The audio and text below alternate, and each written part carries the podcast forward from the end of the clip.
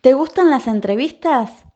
Quédate en Nadie te ve, que a continuación llegan los especiales de Paisaje Literario.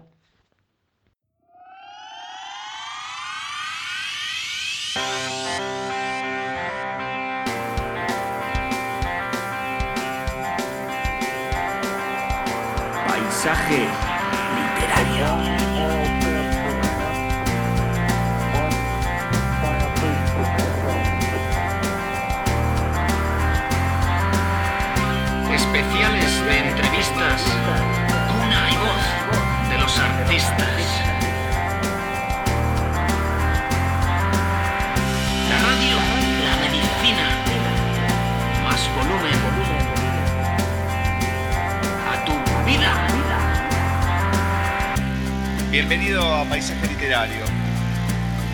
Muy, muchas gracias y encantado de estar aquí con, con- contigo y con todos vosotros. Y gracias por la oportunidad, claro. No, pero por favor, por favor.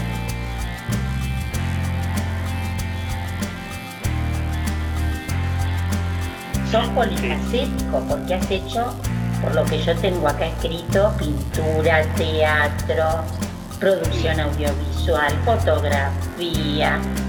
Una de las tantas autoras que sí tenía muchas ganas de entrevistar por la temática del libro. El primer relato, bueno, pues no sé si estará en el libro o no, pero ¿cuál fue eso que te impulsó? Bueno, abro el libro, mi primer relato, el tuyo, ¿no? Claro está. ¿Cuál fue y por qué?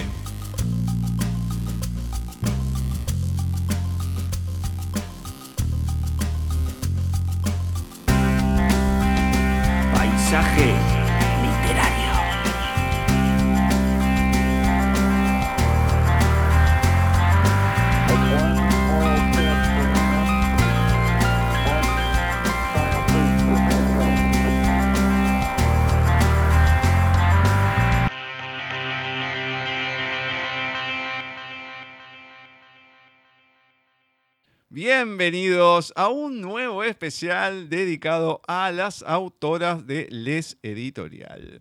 En este especial de mes de julio de 2021 vamos a estar charlando vía Skype con Elena Garbi, que ha escrito la novela Círculos de Cristal, el último lanzamiento que ha tenido Les Editorial.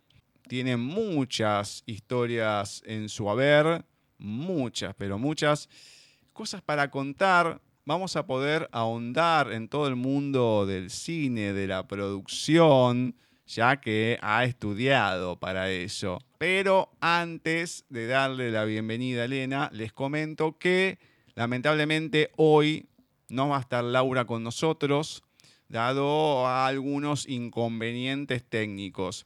Parece una ironía porque vamos a hablar de círculos de cristal, donde la tecnología es preponderante y justamente acá, como a veces nos pasa, no solamente a nosotros, sino a todo el mundo, la tecnología nos jugó una mala pasada.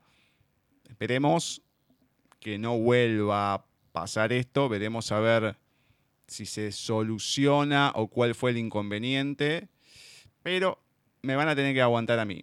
Voy a estar solito acá. Así que para no hacerlo más denso, vamos a darle paso, vamos a presentar a Elena y comenzar esta charla. Muy buenas tardes, noches, Elena. ¿Cómo va todo por ahí? Pues todo muy bien por aquí, la verdad. Muchísimo calor aquí, ¿eh? Mirá, Muchísimo calor.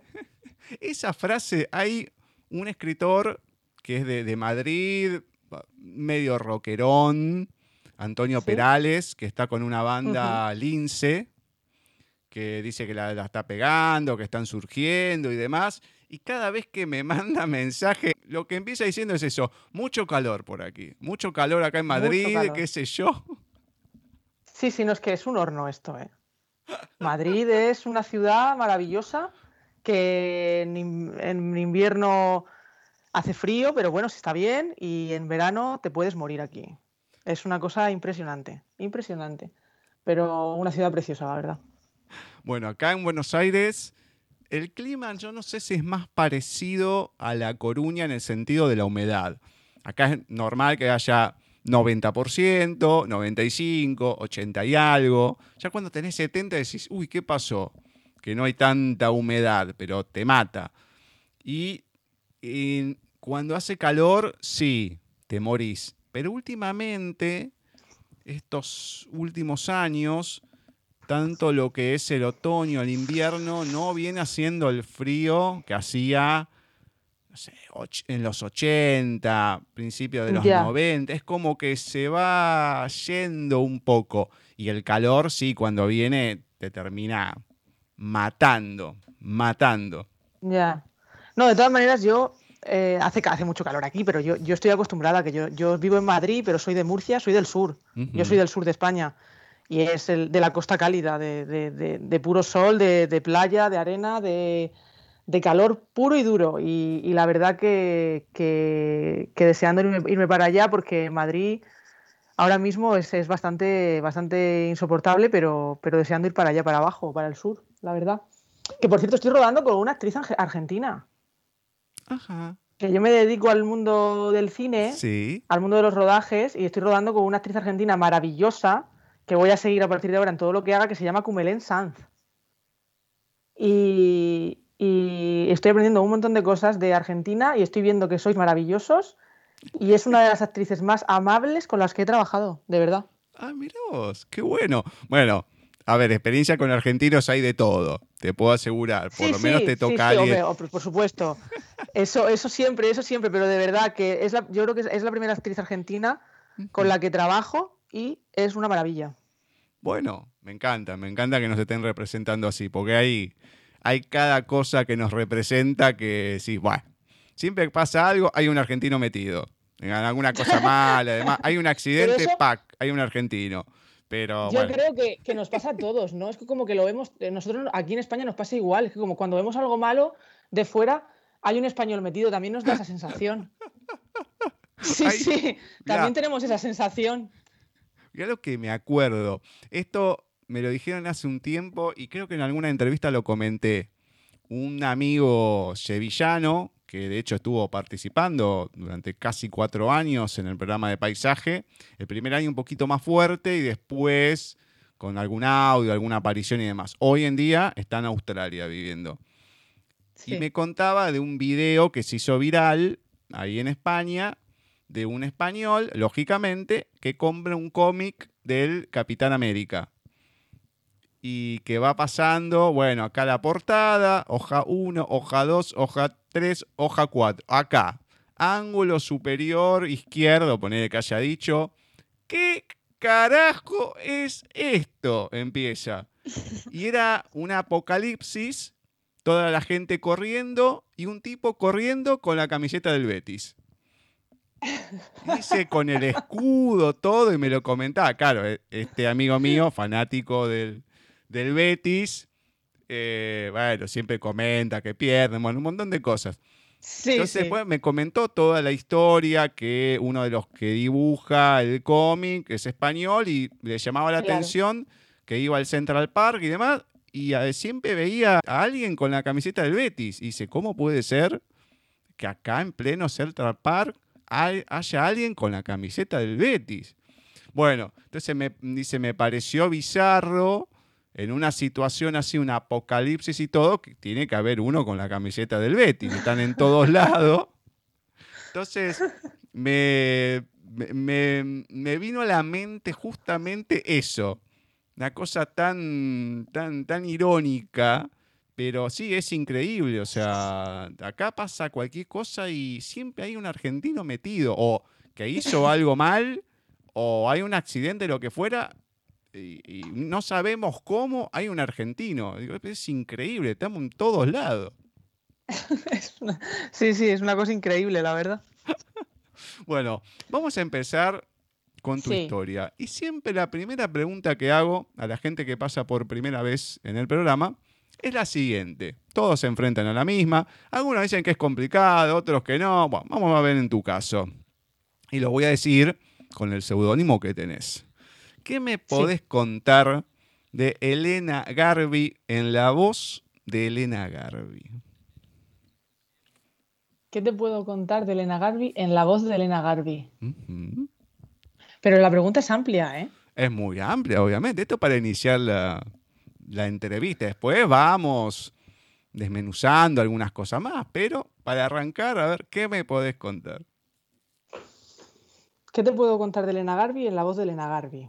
Pues de la voz de Elena Garbi te puedo contar que Elena Garbi es una persona a la que le apasiona la cultura, que escribe, que escribía en un principio para desahogarse y que ahora lo hace con auténtica pasión y que opta por el mundo del cine porque se ha criado con él y porque cree que hace algo bueno de cara a la sociedad, fomentando ciertos temas, incluso a veces tabúes, e incentivando que la gente vuelva a las salas de cine. ¿Qué te parece? Me encanta, me encanta. Y bueno, precisamente acá el cine recién está arrancando, obviamente con un aforo limitado y demás. Lo que se está dando es un poco más que nada las películas de Disney, que es lo que más se promocionan.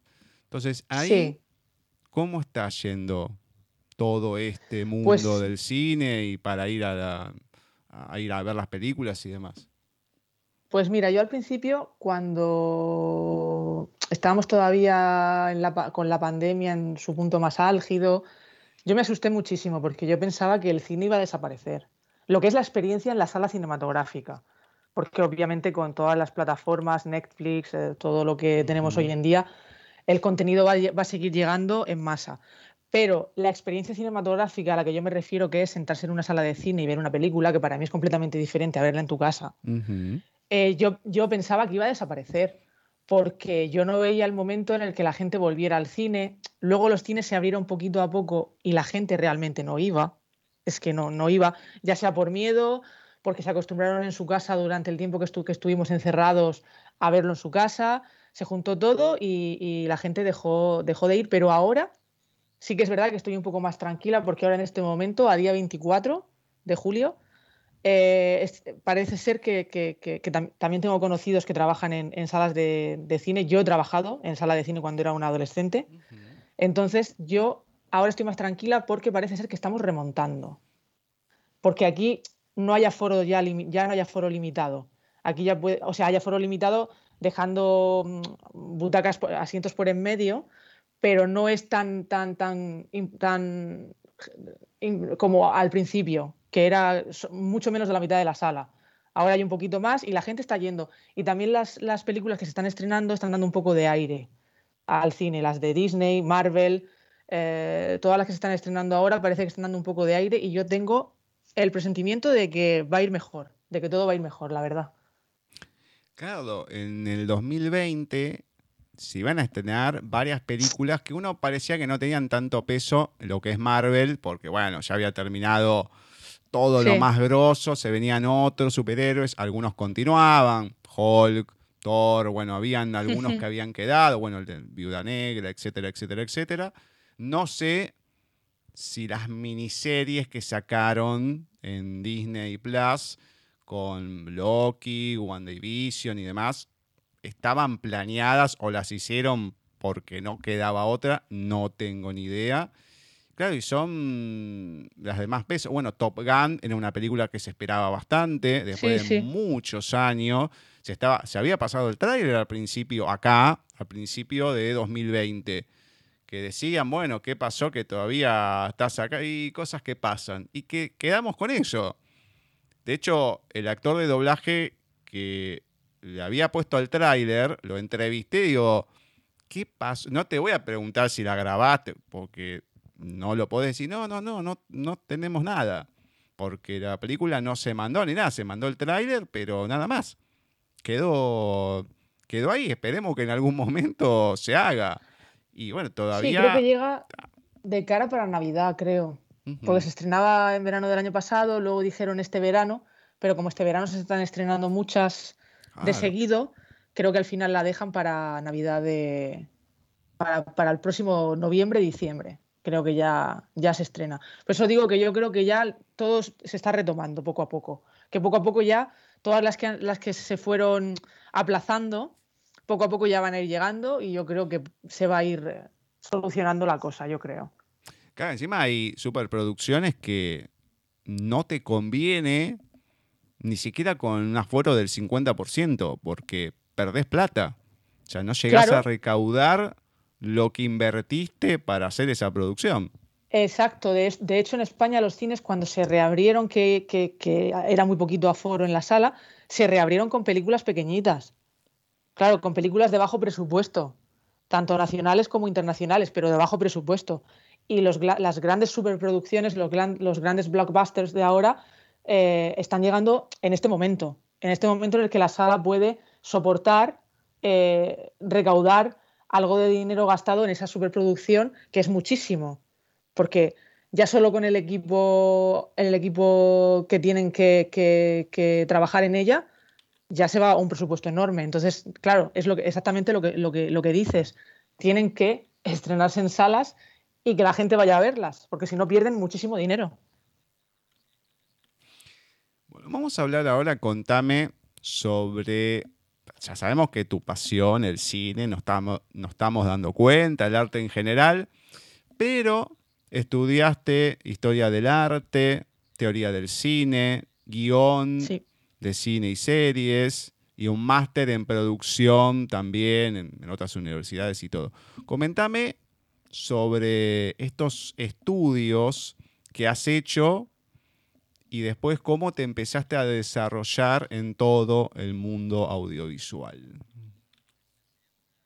Pues mira, yo, yo estudié historia del arte porque me apasiona ese mundo en general, es, decir, eh, todo lo artístico, todo lo cultural, pintura, escultura, eh, todas las ramas artísticas, música, cine. Entonces, creo que opté por esa, por esa carrera, por esa licenciatura allí en Murcia, porque lo englobaba todo y yo tenía ganas de aprender de todo.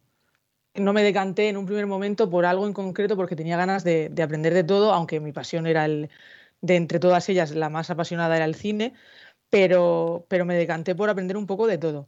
Y luego ya, cuando terminé, me di, ya, ya también eres más maduro y ya sabes realmente lo, por, por, por, dónde quieres seguir, porque la historia del arte es una rama muy amplia que luego tienes que especializar por algún, por algún lado. Entonces me, ya me dije a mí misma que yo lo que quería era continuar por la rama cinematográfica, entonces fui a Barcelona a eh, aprender un poco más sobre, teoría del cine, que es sobre, historia, sobre historia del cine. Historia del cine. Y, y, recuerdo que hice aquel trabajo final de máster, que fue un año, de, cómo se plasma la escultura en el, en el, medio cinematográfico, cómo se ha mostrado en películas como Orgullo y Prejuicio, por ejemplo, y muchas otras. Y, y a raíz de ahí, yo ya estaba tomándome más en serio, bueno, más en serio, estaba como escribiendo más a menudo, porque yo, en paralelo a todo lo que he hecho, siempre he ido escribiendo pequeñas historias. Y entonces como que empecé a escribir más y más y más y más, y entonces me decanté por el mundo del guion e hice un, un, un curso de guion, un máster de guion también de un año, eh, que fue maravilloso porque me hizo profundizar un montón en las historias, en cómo afrontar eh, las tramas, en lo que quería hacer. Y a raíz de ahí dije, vale, y ahora que tengo esto, pues eh, tengo que decidir, eh, aparte de, escribir a la vez, por qué rama del cine quiero encaminarme. Y recuerdo que en aquel curso de guion venían muchos productores que decían que, el mundo de la producción era bastante duro, pero que, ellos, al, fin y al cabo, son los que conseguían que las películas salieran adelante. Por eso el, Oscar, el, Oscar, el premio Oscar o cualquier premio cinematográfico a la mejor película no, la recoge el direct, no lo recoge el director, lo recoge el productor. Porque es aquella persona que consigue que esa película salga adelante, que maneja el presupuesto, que consigue los medios, que decide dónde se va a rodar, con quién, eh, que maneja la orquesta, ¿no? Y entonces me, me, me becaron en un, en un máster de producción que, que empecé a, a, informarme y me vine para acá, para Madrid, y de verdad que a, ra a raíz de ese máster eh, logré entrar en el mundo cinematográfico aquí en Madrid y empecé, más que por el cine, empecé con coordinación y producción de eventos, de eventos que tenían que ver con el mundo del cine, con la cultura, de eh, festivales de cortometrajes, eh, festivales que eh, potenciaban el mundo de la animación. Y poco a poco, al final entré en un primer rodaje y ahora estoy en, en un segundo rodaje aprendiendo muchísimo en el equipo, de, en, el, en, el, departamento de producción. Y, y, realmente para mí es casi como un sueño porque yo estoy escribiendo mis historias que, que cada vez la lee más gente y estoy un poco alucinada. Y luego en paralelo consigo que, que, salgan adelante películas que yo me he criado, yo, yo he crecido mi infancia eh, delante de una pantalla de cine. Entonces, para mí es como un sueño, las dos, las dos vertientes que estoy tomando ahora mismo en mi vida. qué lindo. Bueno, contame un poco más de esa experiencia con todo de la producción de eventos y demás. Contame un poquito eso. lo contás por encima. Más allá de cómo, lo, cómo lo vivís. Pero cómo va siendo ese día a día no solamente cuando empezaste, sino hoy cómo sigue con toda esta cuestión de la pandemia, de, estar saliendo un poquito más de toda esta situación? Pues mira, la, producción y la coordinación de eventos vino a raíz de unas prácticas que, que realicé eh, a raíz de este máster que me becaron en, en Madrid, aquí en Madrid. Y, logré entrar aquí a hacer las prácticas para, hacer estos, este tipo de eventos y la verdad es que es diferente al cine y al mismo tiempo es bastante parecido porque tienes que, estar muy, muy informado, muy atento, contactar con la gente, trabajar mano a mano con la gente, eh, que todo salga bien, que todo esté, que todo esté realmente emplazado donde tiene que estar. Y, sobre todo me gustó mucho lo de los eventos porque ayudas mucho a, las a que se difunda el trabajo de las personas. Cuando tú haces un, la semana del corto de la Comunidad de Madrid, por ejemplo, que estuve metido, metida en ello, eh, tú, tú agradeces mucho cómo las personas que crean estos cortos, estos cortometrajes, llegan al festival, proyectas su corto, la gente puede ir, las personas pueden ir, a, los ciudadanos pueden ir a verlo a los diferentes puntos donde se proyecta, eh, la entrega de premios es, una maravilla. Luego les, das una oportunidad de cara a que puedan luego hacer pues, un largometraje o incluso continuar con los cortometrajes, porque hay mucha gente que piensa que del cortometraje, esto es algo que aprendí con, este, con, este, con este tipo de eventos, y es que hay mucha gente que piensa que el cortometraje es algo menor por, el, por el hecho de que dura menos tiempo que un largometraje, y que por ello el cortometrajista sí o sí está ahí por, circunstancias de la vida, pero que tiene que pasar al cine para ser alguien importante y no es así. Hay muchísimos, muchísimos, muchísimos directores y directoras que únicamente hacen cortos y que deciden que quieren seguir haciendo, haciendo, haciendo cortometrajes. Y entonces se les ayuda a, tener una visibilidad, a, a, poder optar a premios incluso más importantes, a unos Goya, a ir a festivales que pueden proporcionarles una nominación al Oscar. Y, luego también eh, coincidí con, una persona que se llama Manuel Cristóbal, que es, eh, que es el asesor de, industria cinematográfica de la, de industrias, de asesor de industrias audiovisuales de la Comunidad de Madrid, que él está muy metido en el mundo de, la animación, es, su terreno, y también lo fomenta con el Día Mundial de la Animación en la Comunidad de Madrid. Se proyectan películas de animación, que es un mundo muy interesante también, muy, muy diferente al, al del cinematográfico. Y eso fueron realmente mis prácticas. Y, se me dio la oportunidad en unas prácticas de poder hacer todo este tipo de cosas, que es muy, muy, muy, muy, muy importante porque mm, dejan en tus manos algo que realmente tiene un, objetivo muy claro y una importancia muy clara. Y entonces a raíz de todo esto, pues entré al mundo de los rodajes porque quería hacerlo realmente. O sea, yo volver a eventos, estoy segura de que en algún momento también volveré a hacerlos mm. porque me parece una visibilidad enorme, pero también quería entrar en el mundo del rodaje, por, precisamente por lo que te he comentado antes, porque he crecido con el mundo del cine y quería vivirlo desde, desde dentro, aunque, aunque, aunque solamente fuera una vez, trabajar en ello. Y entonces se dio la oportunidad de trabajar en este primer rodaje y la verdad mm, es bastante Mm, a ver cómo puedo definirlo con una palabra. Es bastante espectacular. Porque, porque todo el mundo puede imaginárselo de una manera y, normalmente se, suelen, se, suelen, se suele la gente pensar que es bastante fácil, no sé por qué, que es bastante fácil rodar una película. Yo creo que las personas se imaginan a lo mejor una cámara, un, un director, una cámara, mm, cuatro o cinco personas más y realmente no es así. Eh, yo no estoy haciendo ahora, mismo superproducciones. Ojalá algún día vivir una superproducción, ¿no? Porque tiene que ser como un universo, un universo alternativo impresionante. Yo las, las, las, películas que estoy haciendo ahora mismo son películas son largometrajes que no son tampoco de muy, muy, muy bajo presupuesto, pero son, no son, están como en el medio. Pero son películas bastante importantes, que irán a, a plataformas bastante importantes, etcétera, etcétera. Y de verdad que todo lo que hay detrás es mm, sin palabras. O sea, los departamentos trabajan en cohesión, el departamento de producción somos como, como el que lleva la batuta para que todo el mundo esté en su sitio, para que todo el mundo sepa dónde tiene que ir, a qué hora, lo que tiene que hacer, qué se va a rodar, qué no se va a rodar. El, el departamento de cámara, el departamento de eléctricos, la iluminación. Entonces somos un montón de personas detrás de algo que, luego llega a millones de espectadores. Entonces a, mí me hace mucha, mucha gracia y mucha ilusión cuando la gente ve una película. Yo ahora ya cada vez que la veo me imagino todo lo que hay detrás. No, no, no, no lo puedo evitar. O sea, veo a un personaje, a una actriz en plano, recitando, o sea, con su diálogo, con su escena o con su protagonista al lado y me imagino a, a 50 personas detrás, que somos los que estamos detrás. O sea, que es, bastante curioso todo, es bastante curioso. Bueno, mira, hablando un poco de eso, una de esas entrevistas de doblaje que había hecho, creo que fue la tercera. Martín Soto es un actor dentro de todo conocido, dentro del doblaje, ha hecho varios, varios papeles, de los más conocidos en los 80 en las películas de Cazafantasmas, que dobló a Egon, que era el científico y demás, bueno, pues hizo miles de cosas.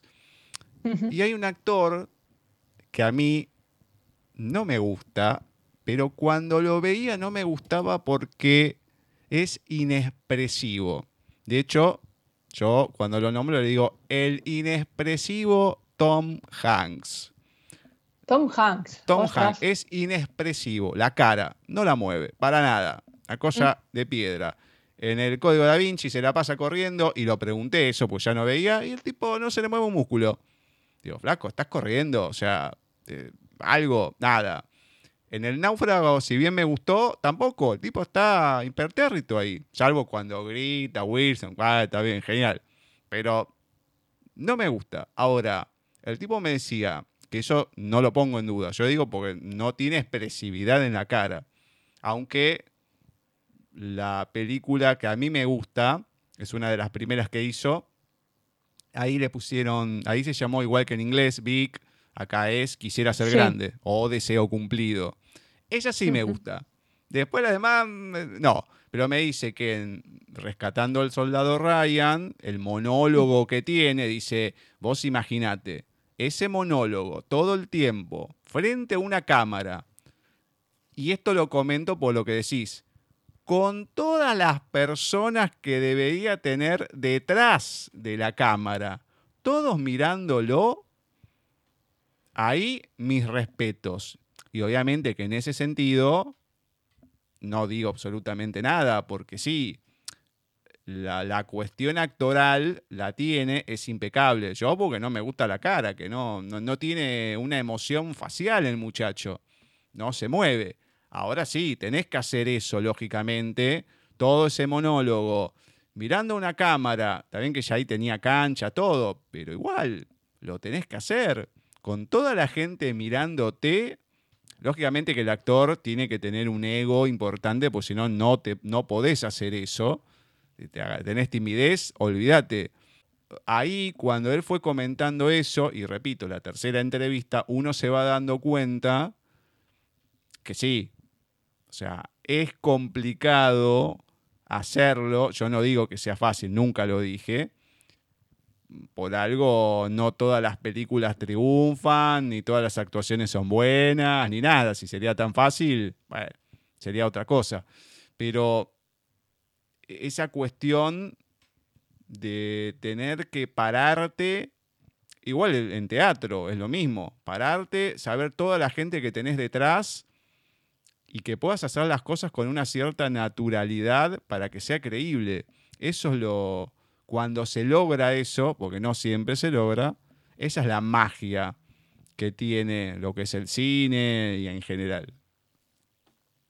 Sí, exacto. Y en el teatro incluso, incluso aún más difícil y más espectacular, porque en el cine, al fin y al cabo, tienes unos tiempos y tienes todo marcado de cómo tienen que ir pero hay un fallo de un actor o cualquier, o cualquier problema y se corta y, se reanuda.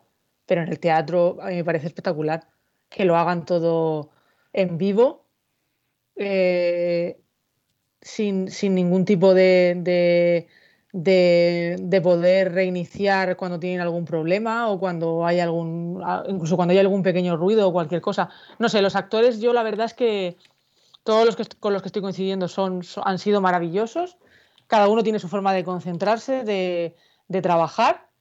Y la verdad es que es un gusto ver, ver cómo, cómo lo hacen, ver cómo llegan al set y, tan, tan, tan bien y tan como cualquier persona, porque son personas, aunque parezca a veces que no, como cualquier persona y cuando se, cuando se dice acción, cambian por completo y logran cambiar por completo, se dice corten y vuelven a lo, que eran antes y se dice acción y, vuelven a, entrar dentro de lo que es su personaje, porque luego hay personajes en los que cuesta más entrar que en otros. Depende del personaje que tenga que, interpretar, de si la película es drama, comedia o, el género que sea. Pero la verdad que, que, es muy, muy, muy, muy impresionante ver cómo lo hacen, de verdad. ¿Y te ha tocado con alguien quedarte impactada porque lo veías eh, cuando eras chica o adolescente, lo que fuera, encontrarte con alguien en alguna producción y decir, ¡Ah! estoy con tal, o estoy viendo a tal en persona. ¿Te pasó con alguien? Sí, me pasó, me pasó en el, en el rodaje anterior con, Emma Suárez. Emma Suárez es una, es una actriz española que tiene, pues no sé si tiene tres Goya, tres premios Goya o unos cuantos que ha trabajado con Almodóvar y que yo he visto desde, desde que empezó su carrera en películas como El perro del hortelano y muchísimas otras. Y, yo recuerdo que yo estaba nerviosísima.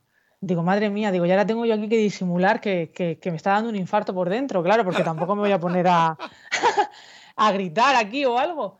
Pero, pero la verdad que, que, fue un momento cuando la vi llegar, dije, madre mía, de una leyenda. Y, y, tiene algunos, algunos momentos en la película que la película aún no se ha estrenado. Lo hará en el Festival de San Sebastián. Y tiene algunos momentos de lo que llamamos nosotros de plano secuencia, de tener un que recitar el texto, recitar el guion durante más de dos y tres minutos sin, sin equivocarse, en el que se demuestran esas tablas y, en el que el equipo entero, cuando se dice corten, aplaude porque no te queda otro, otro, otro remedio que aplaudir ante algo así, la verdad. Qué lindo. Bueno, otra de las cosas que, hablábamos con ciertos actores era desde el doblaje, pero lo grafico en toda la actuación. Que hoy en día no hay esas voces características como lo había antes, nombrábamos algunos actores, y yo decía, son todos, son todas voces andróginas las que hay ahora, lo que decía este actor que iba un poco más al extremo con varias cosas que decía. Ahora, en la actuación, si bien hay actores que van saliendo, que son muy buenos y todo, es como que siempre uno lo va comparando un poco con lo de antes. Sí, sí, y es como que te, a lo mejor a las nuevas generaciones no le pasa, pero seguramente a vos te pasará igual que a mí, que decís, y es como que no llega la actuación, el nivel interpretativo a lo que fue y empezás a nombrar uno, el otro y demás. Seguramente pasará eso también ahí. Sí, aquí, aquí también pasa. Aquí, yo creo que incluso internacionalmente también en el mundo de Hollywood también. se suele decir un poco que, las nuevas generaciones no son como, como las de antes. No sé, yo sí que veo mucho talento. Yo es que tengo la capacidad de, sí que, de ver mucho talento los tiempos de antes, pues es que todos tenemos también este, este, estamos también en un momento en el que tiempo pasado parece que fue mejor, en el que se reivindica mucho los 80 y los 90. Hemos tenido unas épocas en, las que los 80 han estado súper reivindicados en el cine, en la cultura, como la época de mayor felicidad, como la época en la que explotó todo, la música, y ahora parece que se avecina con los 90 que es una época que a mí me encanta, porque yo crecí en los 90 y si la, si, la recrean, o incluso a mí también me gustaría en algún libro. Y es como que todo, todo tiempo pasado fue mejor, pero no sé, luego te pones a pensar y, también hay grandes actores hoy en día que están empezando y están están en, en, un momento en el que pueden llegar a ser muy, muy grandes. Pero también es verdad que con el doblaje aquí pasa un poco también lo mismo. Eh, yo, por ejemplo, cada vez veo cuando hay una nueva serie o una, sobre todo series, cuando hay una nueva serie, el 90% de las veces las estoy viendo en versión original ya. Y yo creo que es un poco porque sí que es verdad que es como que todas las voces son como si fueran la misma, que es lo que, has dicho, lo que has dicho tú antes. Todos los chicos parecen lo mismo, todas las chicas parecen las mismas, salvo algunas excepciones. Y luego, sin embargo, películas de hace unos años, o películas ya incluso de cuando yo era pequeña o cuando era adolescente o un poquito más, cuando tenía 18 años, 19 años, no las puedo ver en versión original, porque las he vivido con el doblaje, porque el doblaje era, era perfecto. Y ahora sí que es cierto que hay algunas películas que, y algunas series que las doblan y las tengo que poner en, versión original porque no me llenan tanto.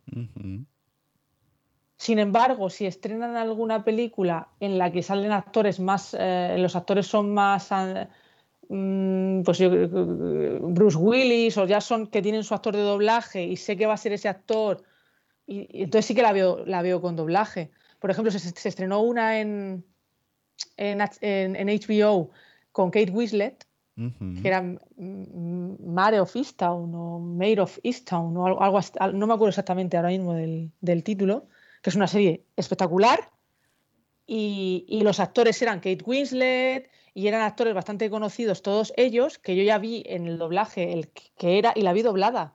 Y la vi doblada por el hecho de que era lo de, lo de, lo de, lo de toda la vida con ellos. Pero si esa misma serie hubiera sido con actores un poco más jóvenes, que los actores de doblaje eran, son todos más monótonos, pues probablemente la, hubiera, la, habría visto en versión original. O sea que es un tema bastante. Es, bastante debatido, es, un debate muy, muy fuerte de hoy en día. Es un debate que yo con las personas que tengo a mi alrededor, con amigos y con familia, también, también lo comentamos. Bueno, entonces no solamente se ve de acá eso, está bien, perfecto. Perfecto. Pero claro, pasa que se va creando también con las nuevas generaciones y esas nuevas generaciones se van a crear con eso. Y cuando tengan nuestra edad van a decir y ya no hay voces como las que había antes y sí va a pasar. Exacto. Qué sé yo pues yo me acuerdo yo me acuerdo cuando yo era más, más pequeñita que yo veía películas que siempre las he visto a raíz de mi padre porque mi padre era proyeccionista de cine en un cine bueno en uno no en varios cines de mi ciudad y, mi padre, yo, era, yo estaba viendo películas de los 90 que hoy en día son mitiquísimas, y mi padre decía entonces, esto no es como los de antes.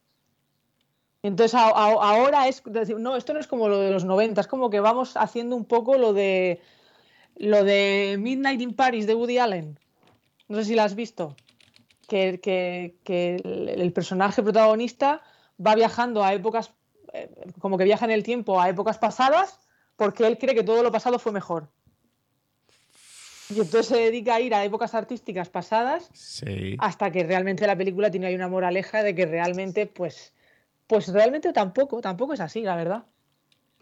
Le pasa que sí, depende de donde. Claro, sí, sí, sí, ya sé cuál decir. Es que el tema es ese, depende de donde uno se pare, no conocer lo que viene después.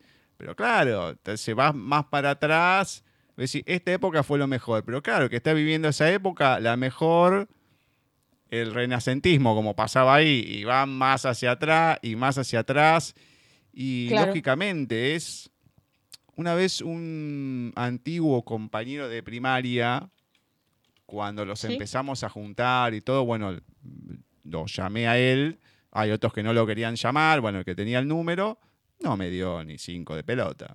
Nunca se juntó ni nada. Bueno, qué sé yo, cosas de, cada uno.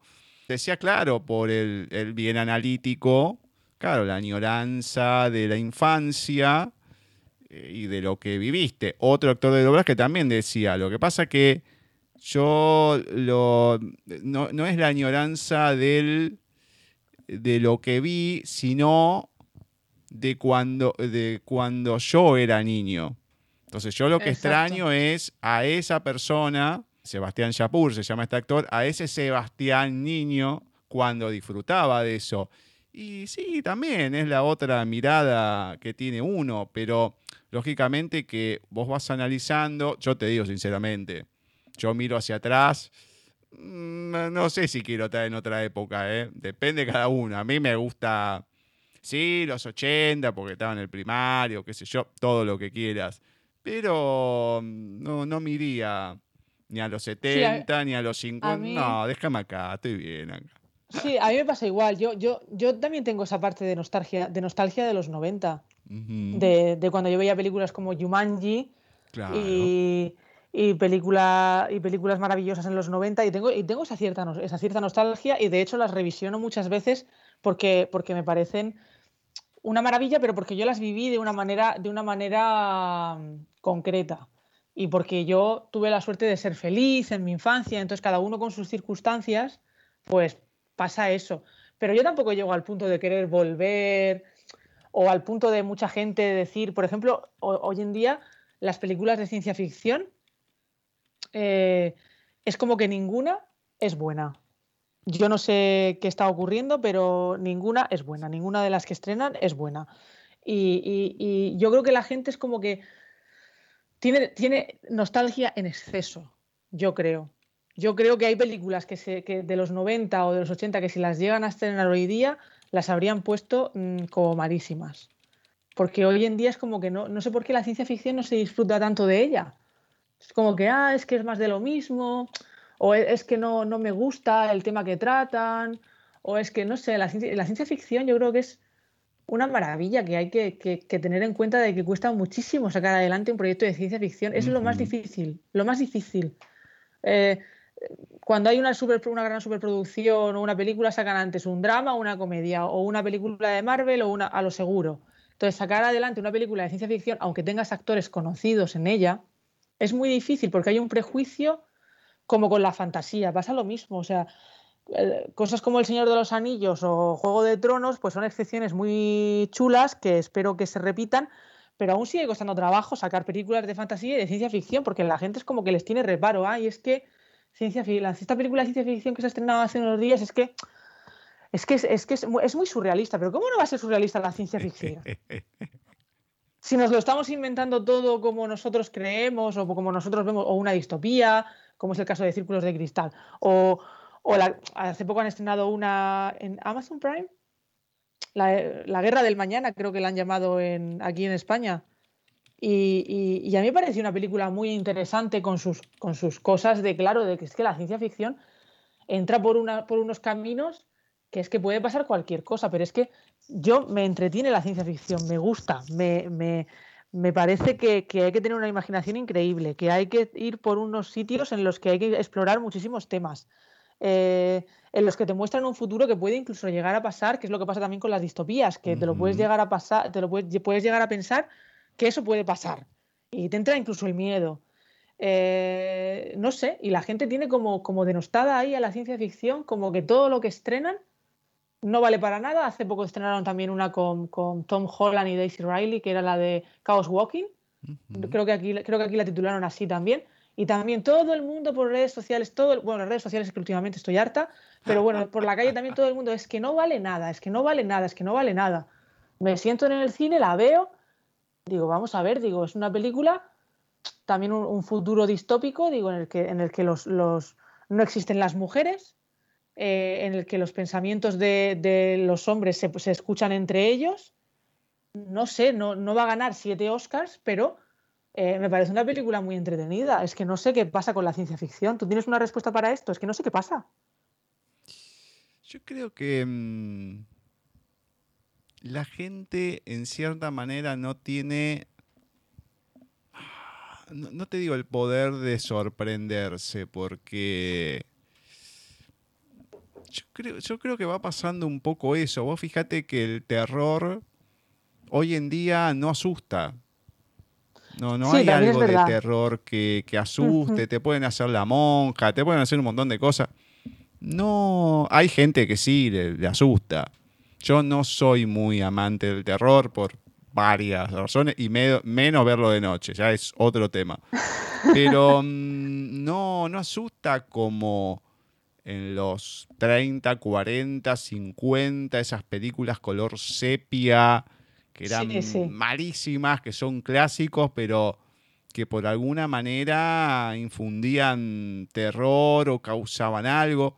Como que la gente va, no sé si evolucionando o qué, pero que va perdiendo ese poder de sorprenderse. Entonces se inclinan obviamente a la mega fantasía, si es algo que pega mucho, como decís, El Señor de los Anillos, un Harry Potter, un, Avenger, una cosa así más, más masiva, pero es como, a mí me da la sensación esa, es como que no, tampoco hoy en día, si bien hay escritores, tampoco se escribe tanto ciencia ficción. Mm, no, está hay mucho la novela histórica, mucho mm, la novela realista. Hay muchas, obviamente, literatura ahí, pero para todo, lógicamente, pero hablo de lo más, obviamente, vuelvo a reiterar, lo que es masivo. Me parece que va un poco por ahí la mano. Y tampoco hay propuestas interesantes.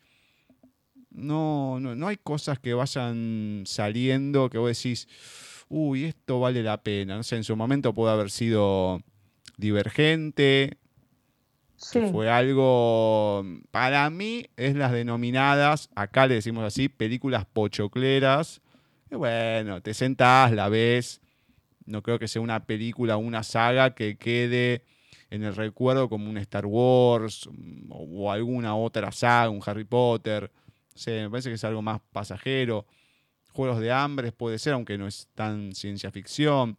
Es algo que surja algo así, que pegue, pero no, no, se escribe tanto como antiguamente era mm, mediados del siglo pasado, que fue todo el auge de la ciencia ficción, porque convengamos que tenemos hoy en día la tecnología al alcance de la mano y hoy ya es como que te es menos difícil imaginarte lo que puede venir.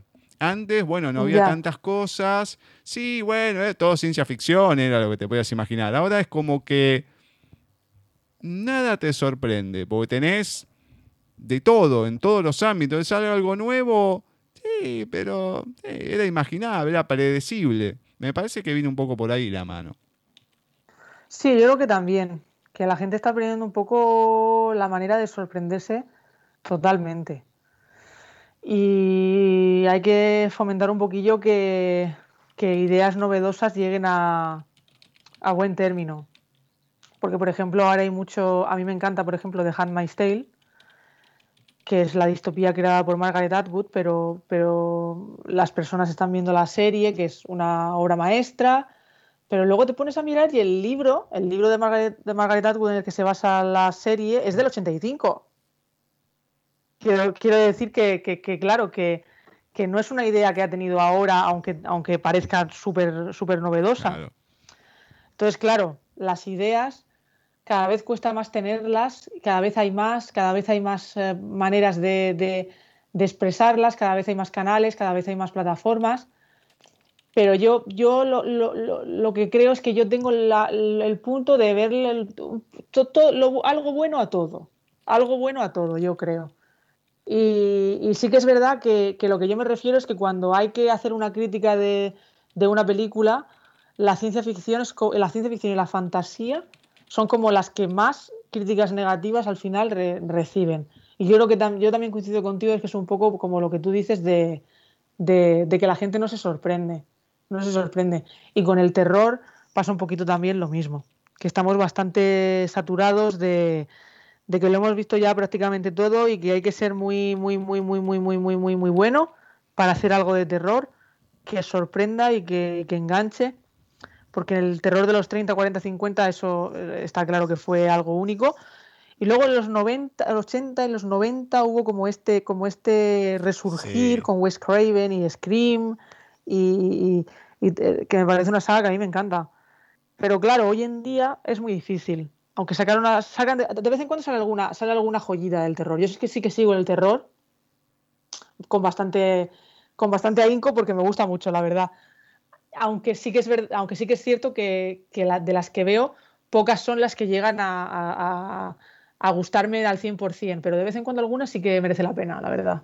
Pero es eso, es que porque yo le veo la, parte positiva, a- yo creo que a todo, y de algo, de todas saco algo bueno, a lo mejor es por dedicarme a ello también, y, y lo que sí que, que es el llamamiento, hay que hacer un llamamiento para que las, las- las ideas y los guiones puedan, puedan llegar a más, a más sitios, sobre todo de las personas que quieren escribir y que tienen ideas originales. Sí, convengamos que en los 80 mm, se dio comienzo a esas sagas, tipo la de Chucky, la de Sí. mm, Viernes 13. Acá se llamaba más Martes 13. No sé por qué en Estados Unidos es viernes y acá es martes, pero bueno, no sé, cosas que, que suelen pasar. Las de Freddy, la de Pesadilla. Pesadilla. eh, mm, ¿Cuál otra? La de mm, Elvis of En. España, en Ah. España se llamó Posesión Infernal. Posesión infernal. Ah, sí, sí, sí, exactamente, exactamente. Y después, bueno, Hellraiser, ese tipo de películas que después, bueno, sea, la primera y después todo lo que vino es como que una cosa de machacar sobre lo mismo, sobre lo mismo, sobre lo mismo, y ya llega un momento que está totalmente licuado y siguen sacando cosas hasta hoy en día, y decís, dale, ya está, ya terminó, no tiene sentido, hay cosas que son totalmente ridículas. Bueno, un Alien, Alien empezó un poquito antes, fines de los 70, son todo ese tipo de películas terror, algunas barras ciencia ficción, como Aliens. Sí. Pero después 90 ya empezó el terror de, de- de otra manera. Bueno, La Mosca, que en realidad La Mosca ya se había filmado en los años 50, eh, pero con otro, o- otra versión. La segunda parte fue una, un bodrio impresionante. Qué sé yo, sí, es como que, no sé, se va licuando. Pero bueno, voy a dejar el tema del cine porque si no, se nos va toda la, la entrevista y esto va a ser muy largo. Entonces, comentame ahora lo que han sido tus publicaciones antes de la del ese editorial que vamos a hablar un poquito más en profundidad. ¿Cómo fueron esas publicaciones? ¿Cómo se fueron dando? ¿De qué tratan? Y sus personajes, lógicamente. Y comenzamos con todos los monstruos que encontré en tu jardín y de ahí Vale, en adelante. Vale. Pues todos los monstruos que. Bueno, todos mis, todas mis novelas están autopublicadas en Amazon, a excepción de, de Círculos de Cristal, que luego hablaremos de ella, como bien has dicho, que está, eh, viene de la mano del ese editorial. Entonces, yo a la hora de escribir. em, es como que s- casi siempre, por no decir siempre, quiero hablar de un tema en concreto.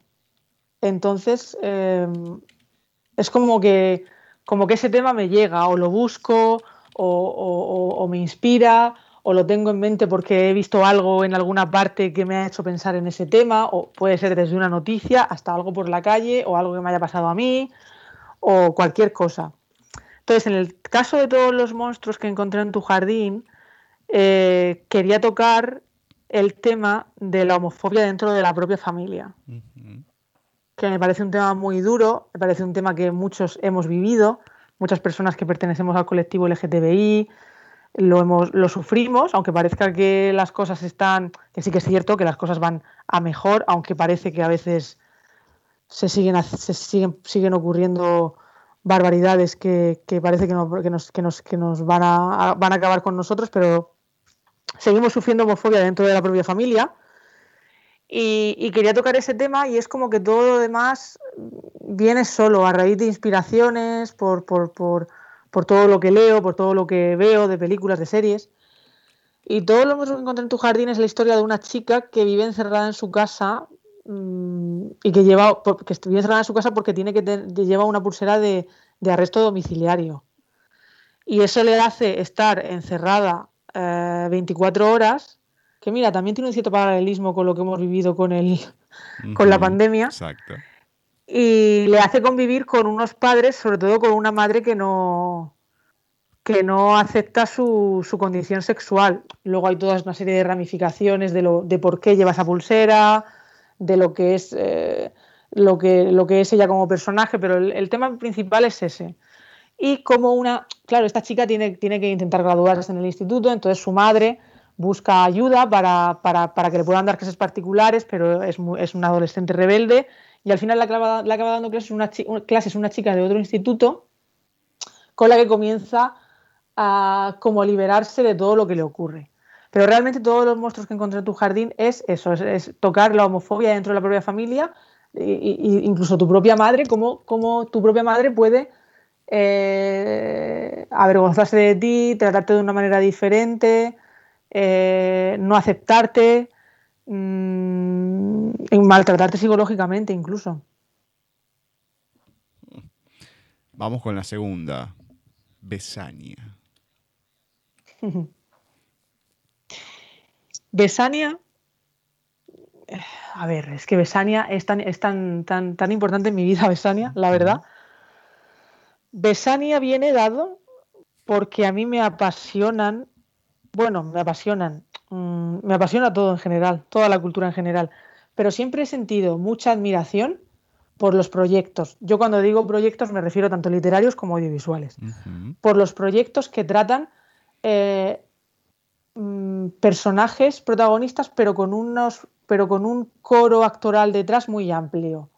Entonces me refiero a series, por ejemplo, como Orange is the New Black, que, tiene muchos paralelismos con Besania, porque es una protagonista que entra en la cárcel y entra en un, universo completamente nuevo para ella. Y tiene una serie de personajes alrededor de otras internas de esa cárcel que hacen un mundo extraordinario. Entonces yo eh, como que me vi en la necesidad de crear una historia mm, en, la que, en la que pudiera hacer algo así, en la que tuviera un elenco alrededor de la protagonista que fuera súper, súper, súper, súper coral y que estuvieran todos conectados, que tuvieran todos un, no sé, como secretos y dije, a ver, ¿qué puedo, qué puedo hacer? ¿Por dónde puedo tirar? Eh, estuve pensando incluso en un principio en una residencia de ancianos, porque creo que tampoco es un tema que se haya tratado mucho en, en, el mundo de la cultura. Pero dije, a ver, dijo, bueno, voy a apartar un poco el tema de la tercera edad, que es algo que también quiero tocar en alguno de mis libros, digo, voy a optar por un centro psiquiátrico. Porque en mi ciudad natal, donde yo nací, eh, luego me mudé, pero donde yo nací, que es en el Palmar, en Murcia, estaba el psiquiátrico de la ciudad. Y yo recuerdo cuando era pequeña cómo eh, de vez en cuando algún interno de ese psiquiátrico se escapaba por cualquier eh, fallo de seguridad o cualquier cosa. Algunos, eh, ahora, hace muchos años ya que no, que no ocurre, pero cuando yo era pequeña, pues no sé por qué, de vez en cuando se escapaba alguno o alguna chica. Y era como un terror general. Ay, Dios mío, tal, el pueblo, claro, el pueblo. Ay, Dios mío, la persona que se ha escapado. Las puertas cerradas, cerremos las puertas, cerremos las ventanas. Y yo recuerdo que era pequeña y de, y de repente al día siguiente saltaba la noticia de que ya lo habían vuelto a ingresar a esta, a esta persona con problemas mentales y que lo que había hecho era irse al bar a tomarse una Coca-Cola o se había ido a comprarse un paquete de tabaco y se había sentado en un barco del, del parque y nunca jamás ni le hicieron daño a nadie ni nada. Entonces, claro, yo tenía eso como en la cabeza de decir, estas personas que están aquí encerradas, digo, las tenemos como, como si fueran monstruos. Exacto. Como si fueran todos asesinos seriales, va, a salir, te va a matar, va a empezar con una, emoción violenta. Un asesino, pues, pues, pues va a la cárcel, obviamente, con todo el merecimiento del mundo, porque la vida humana va por delante de todo y tú no puedes matar a otra persona en ningún caso. Pero es un paso más allá, es un centro psiquiátrico donde hay gente pues, que tiene problemas de drogas, problemas mentales, enfermedades mentales. Entonces es como, Besania explora este, este centro como el sitio en el que podemos quitárnoslo de en medio entonces la protagonista entra en este, en este centro psiquiátrico porque asesina a una persona realmente y entonces vas descubriendo poco a poco por qué lo hace, eh, eh, cuándo, cómo y por qué, ¿no? Que sería la, trama principal de ella. Y todo lo que hay a su alrededor son personas a las que realmente tienen ahí escondidas porque no pueden vivir en sociedad, porque la sociedad ha marcado unas normas y cuando tú te sales de esas normas, pues no puedes convivir en sociedad porque te consideran un peligro para ti mismo o un peligro para los demás. Entonces fue una manera de explorar todo el tema de las enfermedades mentales, sobre cómo estas personas realmente eh, merecen otro tratamiento por parte de, la sociedad en general y de las personas. Y también hablar un poco sobre la protagonista y sobre su drama interior, porque mis protagonistas suelen tener mm, unas consecuencias para sus actos. Eso siempre es así. En el caso de todos los monstruos, pues eh, la, chica hace algo por lo cual lleva la pulsera puesta y tiene que afrontar lo que ha hecho. Y en Besania pasa exactamente lo mismo. La protagonista, que se llama Mia Silas, eh, mata a una persona y es la contradicción dentro de sí misma de, por qué lo ha hecho y de qué le ocurre a ella para, para, estar ahí dentro. La relación con su madre también es tensa y la entrada de una nueva psicóloga es lo que hace que ella pueda abrirse un poco más y pueda conocer un poco más todos los personajes que tiene alrededor y todos los compañeros de aventura que tiene alrededor, una aventura dramática realmente que tiene alrededor y cómo a raíz de ellos puede darse cuenta de que no está sola en lo que es su propio universo, vaya. Hago un paralelismo, no digo que sea lo mismo, pero acá la película se llamó Atrapado sin salida, que es la de Jack Nicholson del 80. Ah, aquí se llamó... Eh, eh, sobre el nido del cuco o algo así. Sí, sobre el nido del cuco. Alguien voló sobre el nido del cuco. Sí, se llamó aquí. Eh, alguien voló sobre el nido del cuco, me parece. Algo por el estilo. Bueno, sí, sí, sí. Una cosa, no digo igual, pero así que vas encontrando varios personajes, encima con dificultades distintas, y lo rico que tiene es precisamente que podés ir tocando. En el libro se puede más que en una película la psicología y los por qué de cada personaje que vas viendo. Eso es lo rico que puede tener una historia así. Claro, es que aparte de todo esto, los escritores, bueno, los, escritores y las personas que creamos una pintura, un libro, una, canción, tenemos nuestras propias, nuestras influencias. Claro, obviamente. No, no, no creamos nada, algo de la nada. Yo, yo, yo lo, mencioné hace poco hablando con, con Bárbara en, del ese editorial, que yo tenía un, profesor de universidad que decía que quien bien copia, bien inventa. Hmm. que yo me reía en clase y decía, pero ¿qué me está diciendo este hombre? Dice, no, pero no os lo toméis al pie de la letra, pero yo ahora, siendo un poco más madura, entiendo lo que, lo que quiere llegar a decir. Sí, sí, sí, sí, Hoy en día es imposible crear algo sin tener la influencia de, todo lo que has visto. Y, alguien por los sonido del cuco es una influencia clara, igual que lo es, aquí en España se le llamó Inocencia Interrumpida, que fue la película que le dio el Oscar a Angelina Jolie, que tenía solo 22 años cuando lo ganó, que es un centro psiquiátrico eh, en los años 70. Exacto. Y también es una chica que entra en el centro psiquiátrico por unos motivos. Claro, los motivos son muy diferentes a los de Mía Silas en Besania, pero sí que hay unos, unos paralelismos con este mundo de los centros psiquiátricos que sí que quería, quería tocar porque me parece muy interesante. Igual yo no lo digo lo de la copia y eso, digo para que la gente lo grafique si vio ese tipo de películas. Sí, sí, sí, que va por ahí. Y lo rico que es cuando tenés, eh, que es terrible, porque no, no es algo agradable, lógicamente, pero lo rico que podés tener en utilizar personajes así, porque hay de todo, de todo lo que te puedas imaginar, lo podés meter ahí y ahí tenés millones de historias y ahí sí tenés un elenco más que coral con todas las patologías y todas las cosas que puede haber. Eso es lo, rico. Por eso lo, graficaba. Muy bien, me encanta. Bueno, vamos con Aquiescencia. Pues Aquiescencia es la segunda parte de, de Besania. Y realmente mm, está dividido en dos partes, porque creo que la primera parte es en la que el personaje de Mía se adentra en este universo en el que ella tiene que convivir con los demás y yo creo que existencia es como la aceptación. La aceptación de lo que hizo, de dónde está, de con quién está y de, dar un paso más allá en su, en su recuperación y en su, y en su vida y en lo que quiere hacer. Porque digamos que en Besania ella no se planteaba nada más allá de estar ahí y es como que en aquiescencia es ese paso más a la hora de, pues puede que algún día salga de aquí, ¿qué quiero hacer? Eh, cómo puedo afrontar mis problemas y, las consecuencias de mis actos. Y eso es básicamente existencia. Tenemos dos partes también de esta que sigue ahora, Lutpas. Sí, pues Lutpas, a mí es que el futuro me llama mucho la atención y, me gusta mucho imaginármelo cómo será. Y es un tema que en Círculos de Cristal también, también toco, cómo sería el futuro.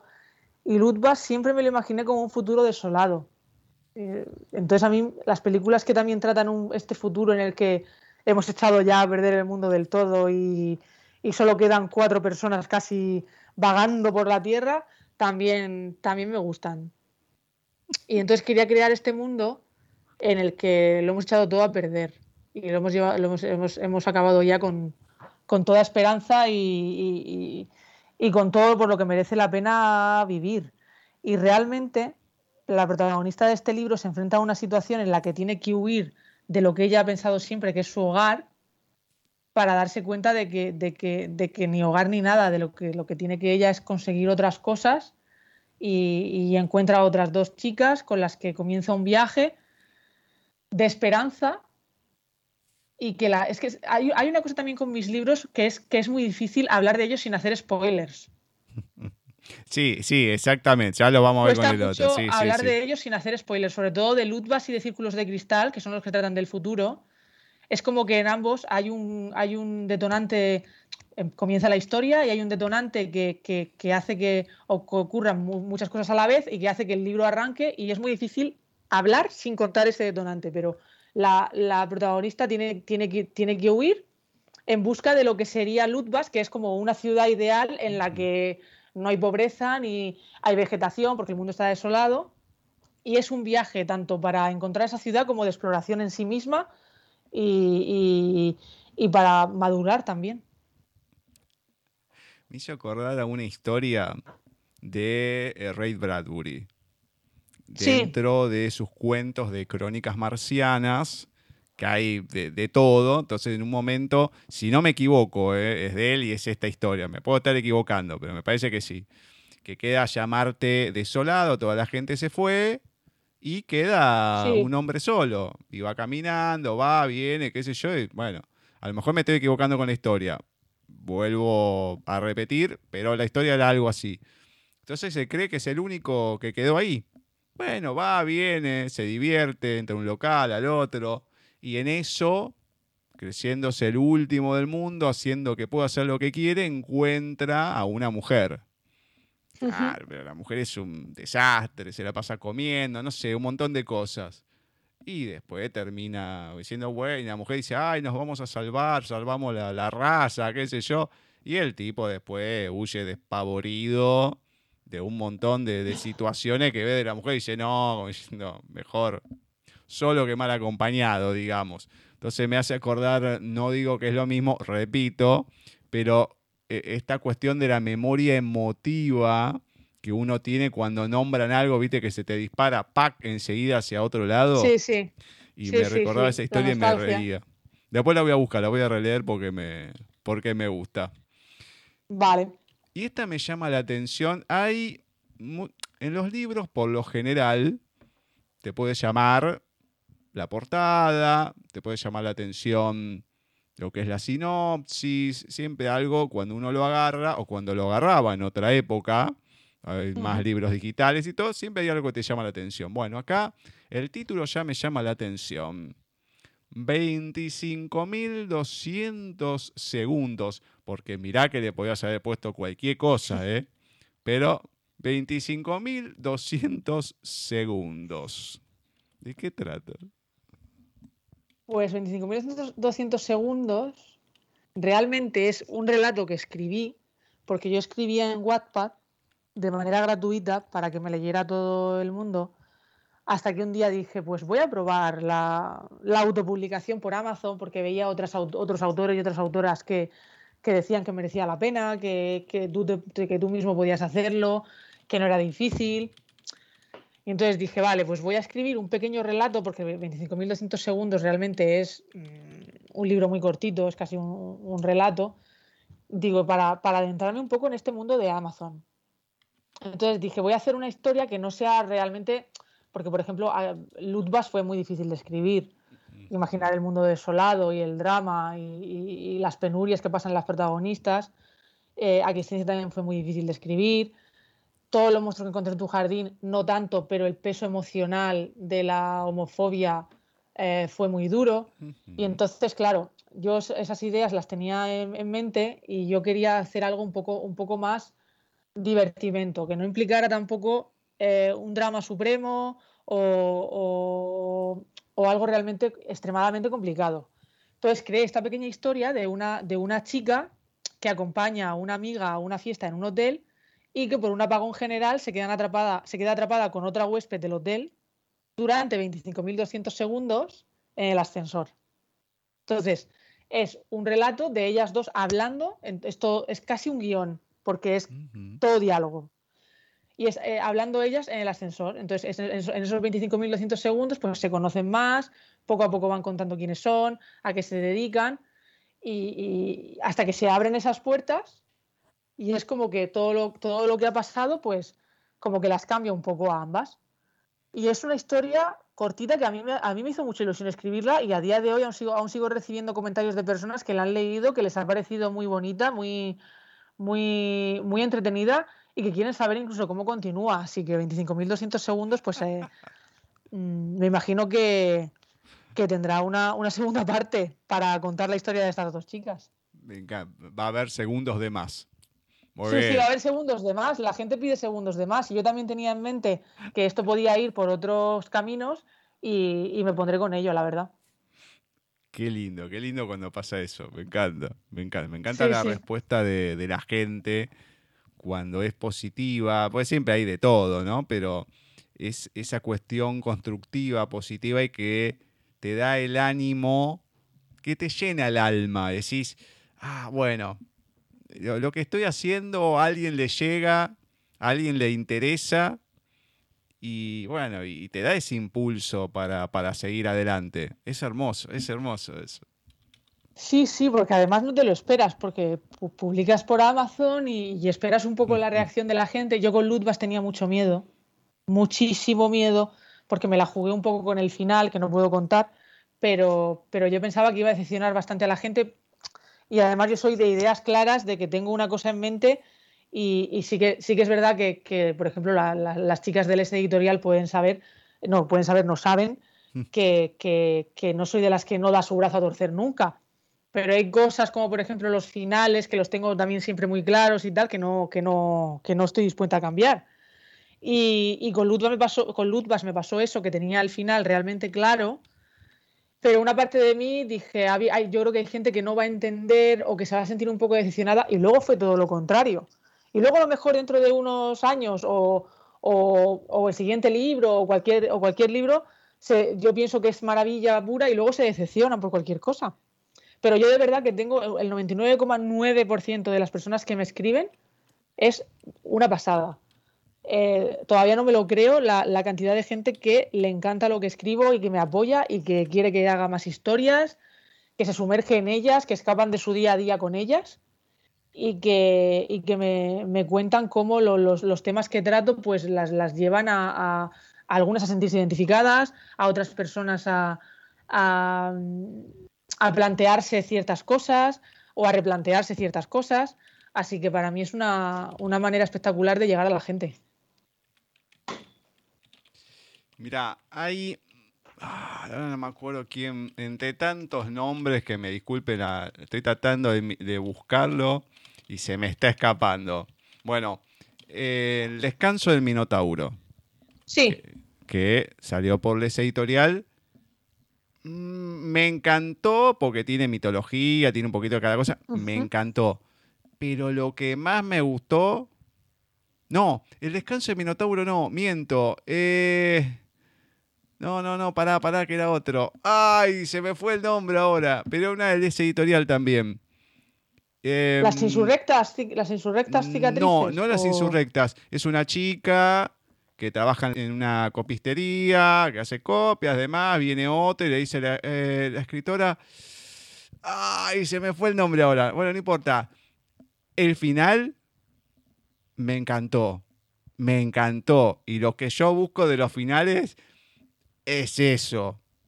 A mí no me gusta el, final rosa, vamos a decirle, y demás. Uno busca ese final que vos decís, no, ¿Cómo vas a hacer esto? Que te, puede costar, porque a todo el mundo le gusta que cierren las historias y todo. Pero cuando vos decís, no. También me he indignado con Stephen King que mata a su personaje como si nada, ¿no? Te encariñas con alguien, ¡pac! murió. Pero. ¿Cómo vas a hacer? Bueno, a mí de las historias, aunque me puedo quejar, pero cuando ese final te deja así, no, eh, es como que te cierra todo. A mí no me disgusta, Ya. todo lo contrario, porque bus- no buscas la comodidad. Entonces, ese golpe que le das es como lo- los microrelatos o los cuentos que le tenés que dar una vuelta de rosca. Si no tiene una vuelta de rosca, es como que no tiene sentido al final. Entonces, cuando te dejan, oh, una cosa así, eso es magistral. No siempre se puede lograr y no siempre el resultado que se logra es el mejor de todos. Pero es, eh, cuando se da así es bueno. Ay, ¿cómo se llama este libro? Es El que de la dama triste. La dama triste, la dama triste. La dama triste, exactamente. Es el de la dama triste. Pero me parece que tiene algo más el título. No si la dama triste es algo más. Bueno, esa historia. Esta historia, el final me encantó. Ese tipo de finales me gustan. Bueno, tengo una pregunta de Laura. ¿Por qué no la tenemos? ¿Qué sé yo? Me estoy tratando de comunicar. Tuvo algunos problemas técnicos, pero me fue pasando algunas preguntas. Y me dice, creo haber leído una historia tuya en Wattpad. Insanity Defense. ¿Era tuya Ah. o me equivoco? No, era mía y es lo que dio pie a Besania. Ajá. Es decir, Insanity Defense fue una historia que yo escribí en Wattpad, que luego eh, la escribí y de hecho creo que la terminé y que luego eh, fue como, como, como una primera versión, ya hablo como si fuera un guion, pero lo que es como una primera versión de lo que luego sería Besania, de la cual cambiaron bastantes cosas. Hay cosas que se mantuvieron, pero luego hay otras muchas cosas que cambiaron, que evolucionaron, que se añadieron muchísimas cosas nuevas, muchísimos personajes nuevos, pero sí, Insanity Defense era una historia de Wattpad y de ahí nació Besania. Ah, muy bien, muy bien. Bueno, entonces no se equivocó, le voy a decir. No te equivocaste. no, no. Ahora se lo digo. Perfecto. Vale. Eh, ¿Pero tenés alguna otra cosa en Wattpad? ¿Sí En activo? Wattpad ¿No? yo lo que tenía eran fanfics al principio, sobre todo de la serie de los 100 y tenía un par de ellos. Y luego creé la historia esta de Insanity Defense y ya está, ya directamente ya pasé al, al- a Amazon, a autopublicar por Amazon. Perfecto, perfecto. Bueno, entremos en lo que es la publicación con el editorial Círculos de Cristal. Comentame, así la gente se va metiendo, se va empapando. ¿Qué nos vamos a encontrar? ¿De qué trata Círculos de Cristal? Pues Círculos de Cristal es un libro que nos lleva al año 2201. Y es una época en la que el futuro pues está plagado obviamente por la tecnología, por, por toda una serie de novedades que nos rodean y que es un, es un libro que tiene un cierto paralelismo con lo que nos ha ocurrido, a pesar de que lo escribía antes de la pandemia del coronavirus, por el cual las personas que habitan el planeta Tierra en el año 2201 eh, viven, práctica, bueno, viven prácticamente aisladas de todo por una serie de, de- de enfermedades producidas por, por- por- por el tacto y por mantener relaciones sexuales. Entonces todo esto lleva a que el contacto de los seres humanos sea en todo momento a través de una pantalla, a través de internet, a través de redes sociales. Y eh, es un libro que se tratan temas como, como, pues, como la soledad a través de la protagonista, que vive encerrada en su casa, pues se tratan temas como la soledad, como el, el maltrato, como el aislamiento, eh, cómo las cosas pueden cambiar de un día para otro, las libertades que tenemos podemos perderlas. Y eh, como suele ocurrir, como te he comentado antes, en, todos mis libros, hay un momento en el que la trama, por, un motivo concreto, que en este caso es porque conoce a través de Internet a otra chica, esa chica quiere, quedar quiere, conocer en persona a, la protagonista y eso hace que su vida cambie por completo, que la zona de confort de ella que tiene montada en su piso con su espacio se venga abajo y eh, haya un detonante que la haga tener que salir de su zona de, su zona de confort, salir eh, de puertas para afuera y eh, encontrarse con un mundo que, que- que ella realmente no, no conoce. Es que es muy difícil no hacer spoiler ¿eh? Del- de, los de mis libros. Ah, pero se puede, se puede. Va- va- vamos Se a hablar de puede. cosas que se puede. Bueno, Laura comentaba qué se sentía haber escrito una novela, porque sí, recordemos, entonces terminó de escribir 2019. Entonces, ¿qué se siente que terminás de escribir una novela así y que casi, casi termina siendo realidad? Es más, comento algo antes que contestes. Venimos la semana pasada de una entrevista de un estadounidense que habla, te digo que habla mejor el español que yo, no hay ninguna duda de eso. Lo publicó en el 2012 en inglés y el año pasado se publicó en español por una editorial ahí de España, Ediciones Russer. O Russer. No le digo Russer, pero bueno, le dicen Russer también. Se llama Gripe Aviar. Y te digo, oh. pasa todo mucho más rápido. Pero ahí sí te da escalofríos porque hay una infección, hay una pandemia, hay cuarentena, hay la gente que muere, no se sabe por qué, y bueno, hay cosas del final que sí, todo, todo un, entramado de gente que hay detrás y todo. Y vos decís, Dios mío, o sea, escribís algo así y comentaba lo de cuarta fase, que cuando hicimos la entrevista, en enero del año pasado, se grabó en febrero, no, en febrero, sí, febrero. Y decíamos, cuando la hicimos todavía no estaba la pandemia, pues era para marzo. Pero la pasamos a fin de marzo y acá la cuarentena empezó el 20 de marzo, o sea, se emitió después. Y decíamos, Dios mío, o sea, no es lo mismo, no hubo un apocalipsis zombie, pero hubo algo, la gente encerrada en sus casas, o sea, había ciertas similitudes. Esto de gripe aviar te impacta, porque es tal cual sacando algunas cosas. O sea, son palomas en vez de un murciélago, vamos a decir. Pero te, impacta. Entonces, cada vez que ves algo que se publicó, porque, como decía antes, eh, no sé, Asimov escribió un montón de cosas que después se terminaron haciendo realidad hasta hoy en día. Y seguramente van a seguir apareciendo.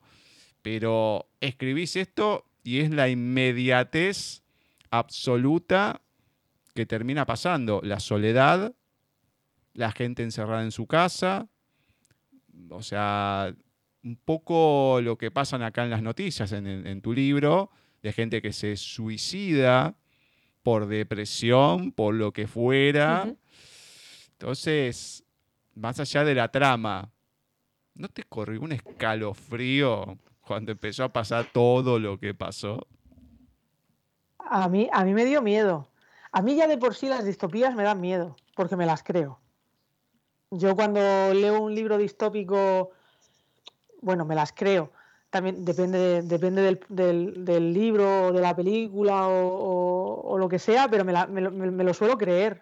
Me suele parecer como todas parten de un momento en el que la humanidad eh, deja de ser realmente eh, como esperamos que sea, es decir, hay un momento en todas las distopías en el que la humanidad va hacia abajo, se estrella y todo cambia a mal, a peor, que es también el caso de Círculos de Cristal. Hay un momento en el ya sea por un motivo o por otro, ya sea por una enfermedad o, por, o porque llega un, un, gobierno que, que imparte, que, impone una dictadura, o que es el caso también de The Handmaid's Tale, que viven en un, en un mundo totalmente distópico que causa terror. Entonces ya de por sí a mí las distopías me dan miedo. Pero luego encima, cuando he escrito esta y justo como dices, acto seguido, ocurre lo del COVID, ya mi miedo se incrementó porque fue en plan, madre mía, ¿qué, qué, está pasando? Digo, no sé, no sé, digo, es que hay cosas, digo, digo no es al 100% literal lo que ha ocurrido, pero sí que hay paralelismos y sí que hay ciertas sensaciones que puede tener la protagonista de sentirse encerrada que, puede, o, incluso la protagonista a lo mejor no tanto porque es como que es una chica que, que acepta, al menos al principio, acepta el mundo en el, que le, el que le ha tocado vivir, pero luego se ve, como bien dices, algunas eh, personas que se suicidan o incluso un personaje secundario que, que, tiene problemas por el hecho de que lleva 10 años sin salir de su casa y cosas así que se ven en el libro. Entonces sí que lo pensé, sí que pensé, Dios mío, ¿hasta qué punto la, no, a mí no me gusta mucho eso de que la realidad supera la ficción, pero sí que veo eh, algo de ficción en toda realidad y algo de realidad en toda ficción. Entonces es como que este libro es un poquito especial por eso, porque, porque fue entregarlo a la primera versión al ese editorial, a Bárbara, y, acto seguido ocurrió lo que ocurrió y, todo, y, hablábamos entre nosotras como diciendo, madre mía, digo, esto va, a ser un poco, un poco escalofriante en algunos momentos. Pero yo creo que también lo hace un poco especial. Hasta qué punto la, imaginación de, nosotros, de las personas, puede llegar, puede, puede crear algo que luego, en parte, acabe ocurriendo. Me parece curioso. Y esto lo remarco, además que en el libro está al principio, la importancia de eso. No es que se escribió porque se vivió la pandemia y, dijiste, bueno, vamos a escribir algo así. No, no, no. Era una ficción antes y después pasó lo de la pandemia y todo lo que ya sabemos. Esa es la cuestión y por eso lo remarco. Dios mío. La verdad que... Eh, sí, sí, sí, exacto, porque ahora sí que es verdad que se van a crear, yo lo, sé, lo sé porque estoy metida en el mundo audiovisual y sé que van a llegar muchos proyectos, ya se ha estrenado alguno que otro, tanto documental como de ficción y en literatura igual, que van a tratar distintas, distintos temas de lo ocurrido. Eh, se van, van, a ver series, van a, ser, van a ver películas.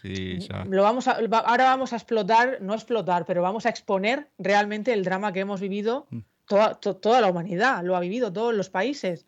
Entonces se va a exponer en todos ellos lo que han sufrido los sanitarios, médicos, médicos doctores, doctoras, enfermeros, enfermeras, eh, lo que ha sufrido la gente en sus casas, en las residencias de ancianos. Entonces todo esto ahora, con, mucha razón, lo vamos a ver y nos vamos a sentar y vamos a ser conscientes de lo que, de lo que hemos pasado, de lo que, de lo que hemos sufrido, de las pérdidas que hemos tenido, de, vidas y de de cómo unas películas pues tratarán más habrá más dramatización, otras tocarán más la esperanza de seguir adelante después de lo vivido, pero sí que es verdad que esto es antes, que yo que yo podría haberlo vivido y haber creado una historia o a lo mejor incluso creo alguna después de lo que ha ocurrido, pero pero es totalmente antes. Yo envié la primera versión que ya estaba que realmente no se no se cambió prácticamente nada del libro cuando yo envié esta primera versión.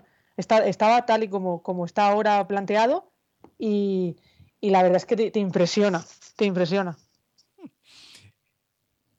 Ahora se va a vivir, ya creo que se van a acabar, por suerte, todas las películas de la Primera, la Segunda Guerra Mundial, Vietnam, eh, todo, y van a ser a partir de ahora por, no sé si van a durar tanto como fueron esta, este género de películas, pero sí, durante mucho tiempo van a salir películas, como decir, proyectos y todo, que tengan que ver con la pandemia y con lo que sigue. Olvídate, eso hay letra, pero para rato.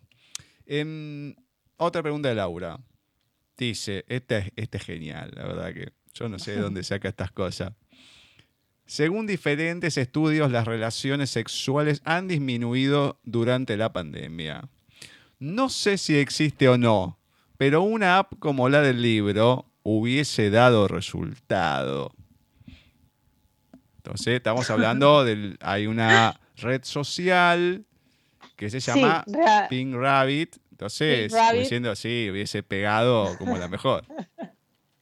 Sí, realmente el libro lo que trata es que la protagonista, para ganar dinero, eh, lo que hace es mm, unos streams, unos directos a través de esta aplicación, por los cuales pues se va desnudando y en resumen así la persona que más que más dinero aporta es con la que mantiene una relación sexual, pero de manera virtual, a través de esta, de esta app, de esta, de esta plataforma.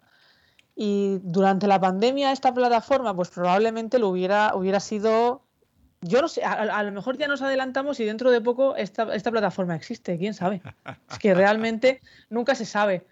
Pero lo de disminuir las relaciones sexuales, yo me acuerdo que cuando comenzó la pandemia, muchas personas decían que, que, íbamos a tener otro baby boom, que iba, a haber unos muchísimos nacimientos de niños. Y yo, casualidades de la vida, mi madre trabaja en, un hospital de mi ciudad natal, de Murcia, haciendo lo que se llama aquí en España las pruebas del talón a los bebés para ver si están bien de salud.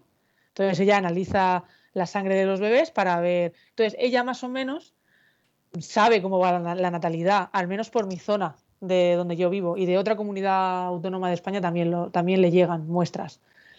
Y, yo dije, pues yo no sé si la gente va, va, va, a tener hijos tal y como está la situación. Y efectivamente para nada. O sea, no están...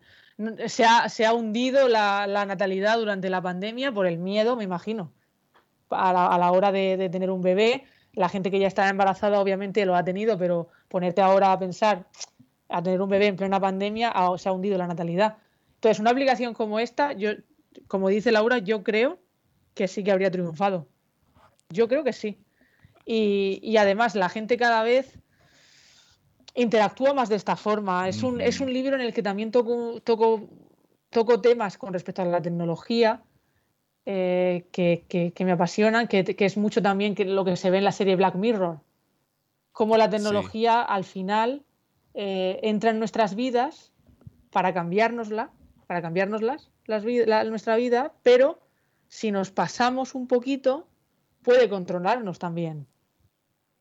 Entonces también quería mostrar ese punto de vista que, toca muy bien esta serie de Netflix a la hora de, indicar que todo en exceso es malo.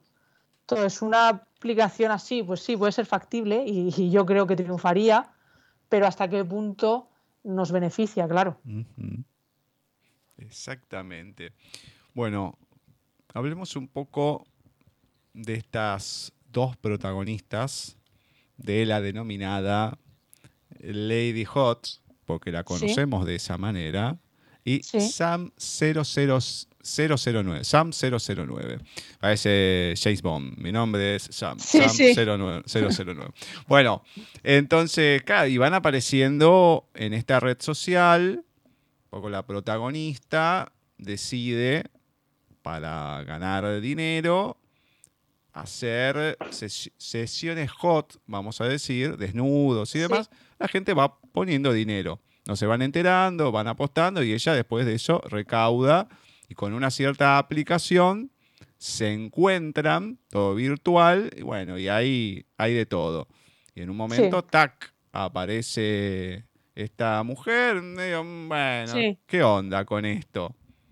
y ahí empieza todo. Entonces, un poquito cómo fueron surgiendo en tu mente estos dos personajes y lógicamente el ir em, relacionándolos para que se vaya relacionando, para que se vaya desarrollando la historia.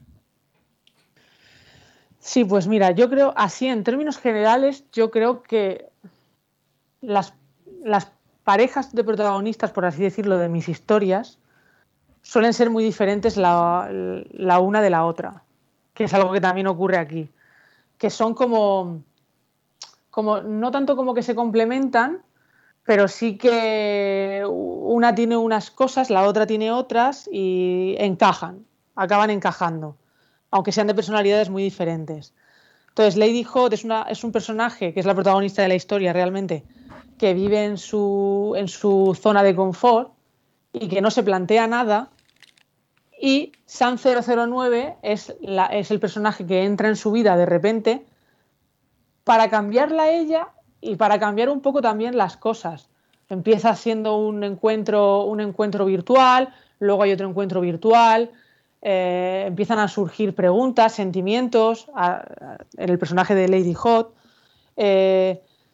Deciden, aunque cueste un poco, aunque le cueste un poco al principio, le dijo, deciden quedar en un momento en, persona, algo que era inimaginable para ella. Entonces yo creo que mis historias tienen ese punto de, que hay algo del, personaje, hay algo, en la protagonista que cambia cuando entra en escena la, persona que, que viene como a cambiar su mundo, por así decirlo es como que me interesa eh, tocar el tema de que entre nosotros podemos ayudarnos y podemos eh, hacer ver a la, gente cosas diferentes a lo que nosotros creemos. Y es algo que, me gusta plasmar. Entonces, en este caso, es como que SAN 009 es, es, el, es, el, punto de partida que saca de su zona de confort a Lady Hot. La que le hace preguntarse cosas, la que le hace eh, sentir cosas, por primera vez en, muchísimo tiempo, y la que la hace salir hacia ese mundo que realmente ella tampoco sabe muy bien cómo funciona, ella simplemente lo acepta. Acepta que no puede tener contacto con nadie, acepta que sus padres eh, fallecieran y que tenga que estar sola, acepta que las cosas son como son, pero a raíz de San 009, que es un personaje muy diferente a ella, más extrovertido, eh, logra salir de este círculo. Claro, encima tenemos esa situación. Todos con guantes, todos cubiertos, no se pueden tocar porque hay una enfermedad mortal que no se sabe por qué. Tenés contacto, ¡pac! y espichás, como diríamos acá. Morís y todo. Entonces, claro, el terror de la gente y, el, y un poco lo que planteas acá, que hay dos tipos de gente rica. A los que se dedican a la tecnología y al sexo. Son los dos tipos de personas que ganan dinero porque... Y es un poco lo que pasó en esta pandemia, por eso las similitudes, que la gente compró tecnología y no porque dice, ay, tengo ganas de comprar. No, sino porque tuviste que empezar a trabajar desde tu casa y lógicamente al quedarte en tu casa, capaz que si pasaba algo y demás, dice, bueno, está bien, no salgo, no, voy al cine, no como, no viajo, no como en el sentido de no, no voy a comer afuera, no viajo demás, bueno, me doy un gusto, me compro un celular mejor o un ordenador o lo que fuera. Y vas invirtiendo, más allá de gente, a mí me, acá yo lo hice, de comprar aparatos para hacer ejercicio. Un, un banco, una barra, unas pesas, bueno, eso ya lo había comprado pero de comprar alguna cosa más, y a la gente le pasó también, bueno, por lo menos para hacer algo de ejercicio en la casa. Y acá también, o sea, podés hacer lo que quieras en tu casa, pero salir, no, olvídate, bajo tu responsabilidad nada más. Sí, claro, el libro, el libro explora eso. Ahora mismo en este momento del mundo eh, estamos, estamos rodeados de tecnología, pero aún tenemos gracias a que sea a que la, pandemia va poco a poco eh, quedándose más estancada y, bajando el número de contagios y esperemos que gracias a las vacunas y todo al final desaparezca de nuestras vidas, ojalá, pero seguimos teniendo ese, ese momento de salir a la calle y ese momento de, aunque sea cada vez menos, aunque mucha gente diga que cada vez salimos menos, pero seguimos teniendo la libertad de poder elegir hacerlo. En círculos de cristal no la tienes. En círculos de cristal al haber una enfermedad por contacto y una serie de circunstancias que hacen que tú puedas morir, pues descartas por completo salir y quien sale pues es, tomado como, un loco. Entonces tú te, aíslas eh, y lo aceptas. Y no te pones a pensar más allá, porque es, lo que hay. Yo creo que también la humanidad tenemos un, cierto defecto en que muchas veces no, somos capaces de, ver más allá ni de pelear algunas cosas es como que lo aceptamos, lo se acepta y, se vive de esa manera. Claro, es el lugar de confort que uno tiene. Y decís, bueno, estoy tranquilo acá, no me pasa nada y bueno, me quedo, estoy cómodo. Exacto, es un poco lo que le pasa a Lady Hot. Lady Hot, pues al principio es la aceptación, es la aceptación y, bueno, aquí estoy cómoda, gano dinero de esta manera, no me desagrada tampoco hacerlo y, tengo todo lo que necesito, vivo en un sitio que me parece que es un buen sitio y no he planteado nada más allá y he aceptado totalmente mi situación a pesar de, las circunstancias y el personaje de San 009 es el que hace que cambie todo para ella. Voy a decir dos partes que no voy a decir lo que sucede, pero vos lo vas a entender que me gustaron mucho, me hicieron reír. Una es cuando uno de los personajes le dice que tiene una noticia buena y una mala. Sí. me hizo reír bastante porque creo que es uno de los mayores temores de cualquier persona. Esto, creo que sin esto y alguna otra, ¿no? Pero que tiene relación también con este, con este elemento que falta. Sí. Es eh, uno de los mayores, uno de los peores males. Creo que esto y despertarse si estás metido en un cajón, creo que son los dos miedos que puede tener toda la humanidad. Y también cuando se habla a uno de los personajes que tiene que cambiar de identidad y dan una identidad rusa. Y, ah, por, porque es genial, es genial. Lo que me hizo reír no lo digo, o sea, la gente sabe que siempre digo las situaciones, no tengo problema. Lo que pasa es que si no, me meto en otros personajes que vienen después y si digo, ¿y cómo surgió? Y qué sé yo. Hay varios personajes que van, van surgiendo que tienen preponderancia en, la historia. Está, están los malos, como siempre, están los aliados también. Exacto. Y hay de todo, desde el tipo que es un genio con la tecnología, gente que las ayuda desde el lado de la medicina, están los malos, los malos de siempre, se podría decir, porque uno dice, ah, esto no. Y lamentablemente termina pasando mucho más de lo que uno puede pensar. Acá en Argentina, por ejemplo, hablo en líneas generales lo que es el delito. Muchas veces uno dice, mm, esto solo no lo pudieron haber hecho. Esto tienen que tener alguna complicidad con alguien importante o algo, porque si no, de esta manera y de esta forma, no lo podés hacer. Entonces, son esas cosas. Acá va un poco más al extremo. Pero bueno, y después em, hay una parte que eh, no la voy a leer, porque a lo mejor si la lees vos, mm, que habla un poco del círculo en sí que uno podemos ver ahí por qué círculos de cristal y demás. Sí. Y un poco me hizo acordar acá en Argentina en su momento, en el gobierno anterior, el presidente hablaba del círculo rojo, como ese círculo rojo que eran los que dominaban un poco el asunto, los que tenían mayor poder o estaban en un cierto sector social y todo, y que todo se movía, estaba dentro o fuera de ese sector rojo. Acá se nombró bastante en su momento. Depende cómo lo escucharas o no. Pasa que mucha gente, viste, la política no le presta atención. Yo soy uno de ellos.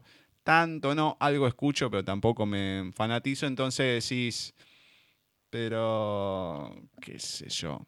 Y una de las preguntas que hacía Laura precisamente es en relación a lo que es el virus, que a mí me parece que sí, pero Dice, virus como hay en el libro, ¿puede favorecer a alguien? Y, sí, qué sé yo. Para mí me parece. De hecho, cuando me hizo la pregunta para que te la haga, yo le pongo, y sí, directamente. A ver, pero ¿me puedes repetir la pregunta? Que creo que se me No, no, si virus, este tipo de virus como el que sucede en el libro, si puede favorecer a alguien. Hombre, claro. Sí, sí. Siempre se puede favorecer a alguien. Mira, por ejemplo, eh, lo, que acabamos de comentar antes, lo que ha pasado con el coronavirus, eh, las, las, tiendas de a pie de calle han tenido pérdidas millonarias. Tiendas de ropa, tiendas de eh, supermercados no, porque, porque hemos tenido que ir a comprar sí o sí, si no nos moríamos de hambre. Pero la, hostelería, los, los, bares, los cines, todos han, perdido, han perdido, han tenido pérdidas millonarias. El cine ha tenido pérdidas millonarias, pero sin embargo las plataformas oh. han tenido audiencias millonarias. Entonces, para ellos, aunque suene duro decirlo, y yo, y yo me imagino que, estarán apenados por los fallecimientos, en cuanto a su negocio, ha sido una, una, subida brutal. E incluso a venta de objetos y de, y de cosas y de ropa por internet también siempre hay, alguien que se, que se beneficia, aunque sea indirectamente de ello. Acá con la gente que fabricó alcohol en gel, olvídate. Vendieron alcohol en gel. Después no se habló nunca más del alcohol en gel, pero al principio no daban abasto. Y deben haber vendido una cantidad que no se imaginaban, lógicamente, porque el alcohol en gel sí en los hospitales y demás, pero no mucho más. Y al principio. No, no, antes, las personas no llevábamos alcohol en gel en, la, en, el bolso o en la bolsa o en la mochila. Y ahora todos llevamos uno aquí. Uno pequeñito seguimos llevando. exactamente. Bueno, mi cuñada una vez le, le, impactó yendo al supermercado, que decía, bueno, ya era una exageración, pero casi al comienzo, ya había pasado unos meses una persona que estaba con, bueno, acá se le dice el, changuito donde pones las compras, las vas llevando y después, bueno, cuando terminas de hacer todo el recorrido por el supermercado, la vas poniendo para que te, lo facturen. Y mm, el carro sería, el carrito.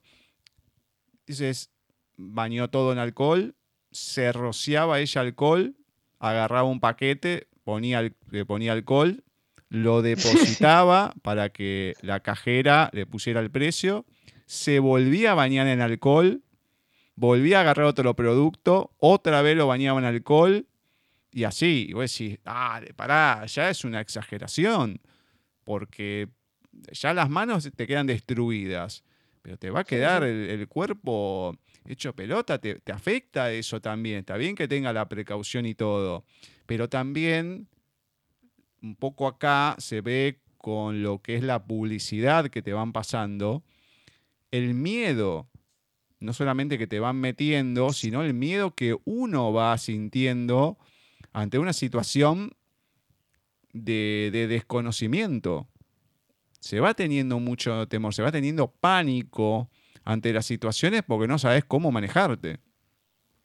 Mm, claro, el miedo a lo desconocido y a lo que no puedes controlar también, también nos, consume como seres humanos siempre. Siempre ha sido así, el miedo a, no saber qué va a pasar, a la incertidumbre. Yo, por ejemplo, a la incertidumbre tengo mucho miedo. Y también lo, toco mucho en, mis historias y en mis libros, el, qué va a pasar, el cómo vamos a salir de aquí. Tengo, tengo, siempre he tenido mucho miedo y ahora poco a poco voy afrontando las cosas de una manera diferente, mentalizándome mejor, pensando antes de, antes de reaccionar de una manera exagerada, pero las incertidumbres a mí me dan mucho miedo y luego lo desconocido también da mucho miedo. Exactamente. Antes de finalizar, ¿nos regalás algún fragmento de Círculos de Cristal? Pues sí, os regalo algún. Voy a leer, mira, lo he estado pensando. Desde que me lo comentaste que iba a leer un fragmento, lo he estado pensando y no sabía muy bien qué hacer. Y yo creo que voy a optar por el principio. Perfecto. porque a ver si algún día escribo un libro en el que se pueda hablar sin tener que estar todo el rato pensando en cosas que no se pueden decir.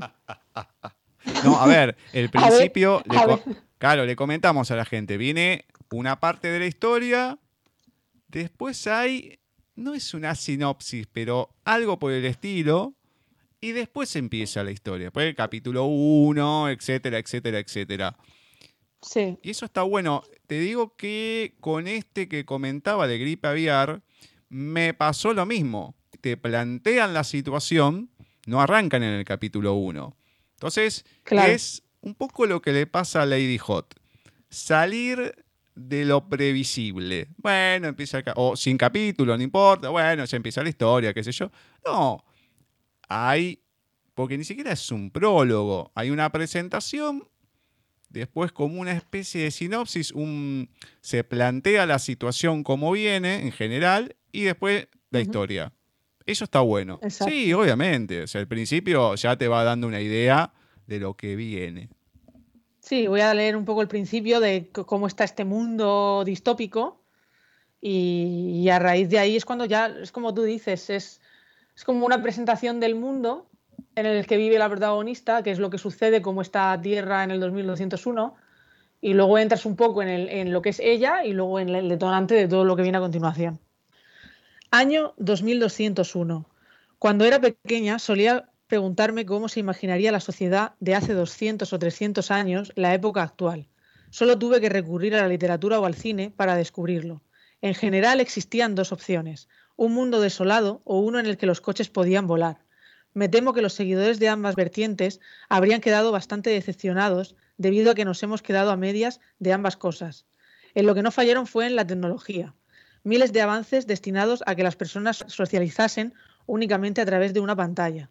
Cuentan los expertos, esos a los que nadie realmente conoce, que todo empezó como un juego, una manera de distraerse después del trabajo, una buena forma de desconectar, cuando surgieron enfermedades extrañas debido al contacto físico o sexual, pasó de ser un simple divertimento a un estilo de vida. Apenas existe el ocio en el exterior. A nadie le gusta jugársela. Y los que lo hacen acaban en la morgue.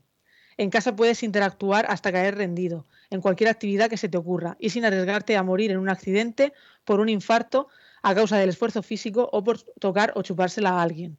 La humanidad hace años que decidió no arriesgarse con estos temas. Aprendió que era mucho más fácil aislarse que esperar curas que tardaban años en llegar. nos plantamos. Sacrificamos nuestro anterior estilo de vida a cambio de una tecnología con infinitas posibilidades. A este aún desconocido mal se le conoce como EPC. Ni siquiera se sabe con seguridad si se trata de un virus. Solo se ven sus primeros síntomas, distintos según las personas y el grado de exposición al contacto. Encima tengo la suerte de vivir en la ciudad donde se originó antes de, de extenderse por el resto del mundo.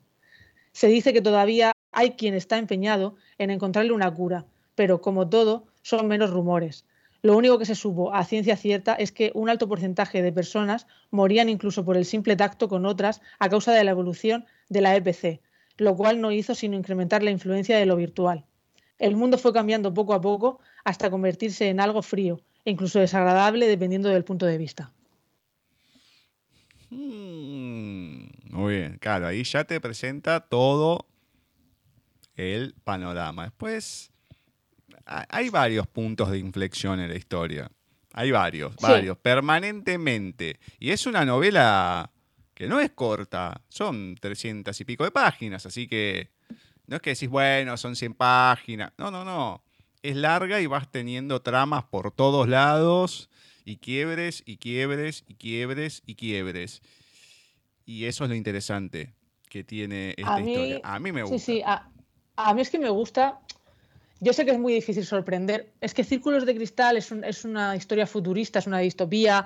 Eh, pero realmente en sí es una historia clásica. Es una, es una historia, hay una historia de amor clásica, hay un clásico, como hemos comentado antes, unos aliados clásicos, un aliado que, que, que es más, más serio, un aliado que es más un punto de inflexión cómica para no dramatizar en exceso con, con, con la historia, aunque sea, aunque sea realmente fuerte todo lo que ocurre.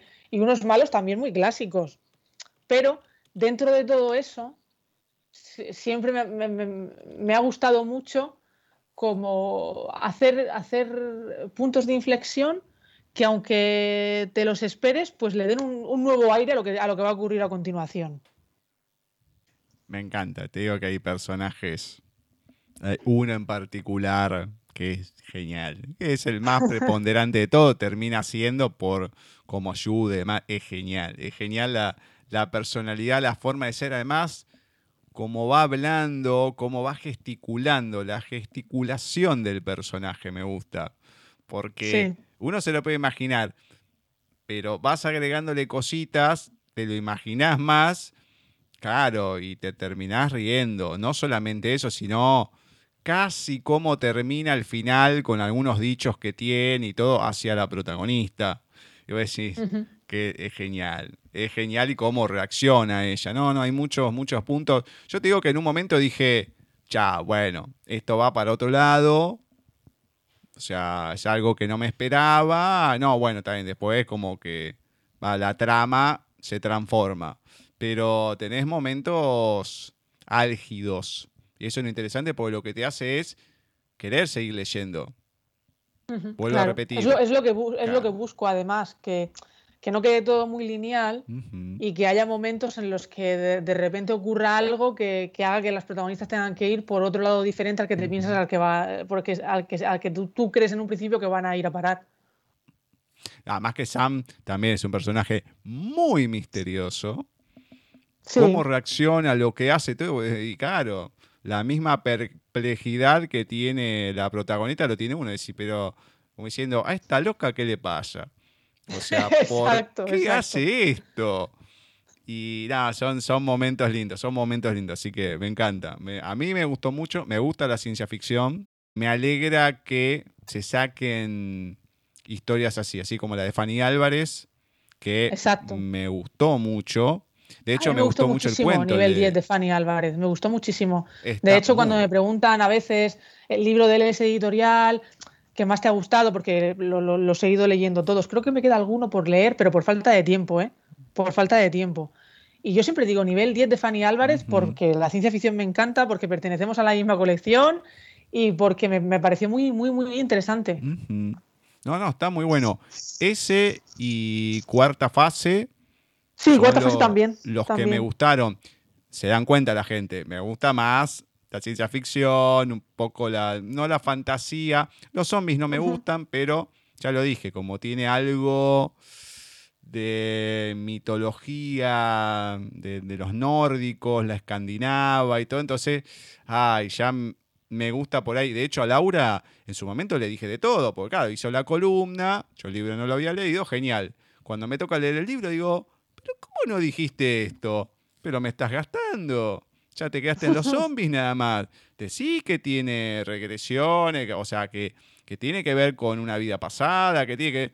Pero, a ver, tiene varias cosas que a la gente le puede interesar. Puede no interesarle los zombies, como a mí, pero sí me interesa la otra parte. Entonces, Claro. dale, pero contá las cosas, o sea, decir lo que hay, las tramas.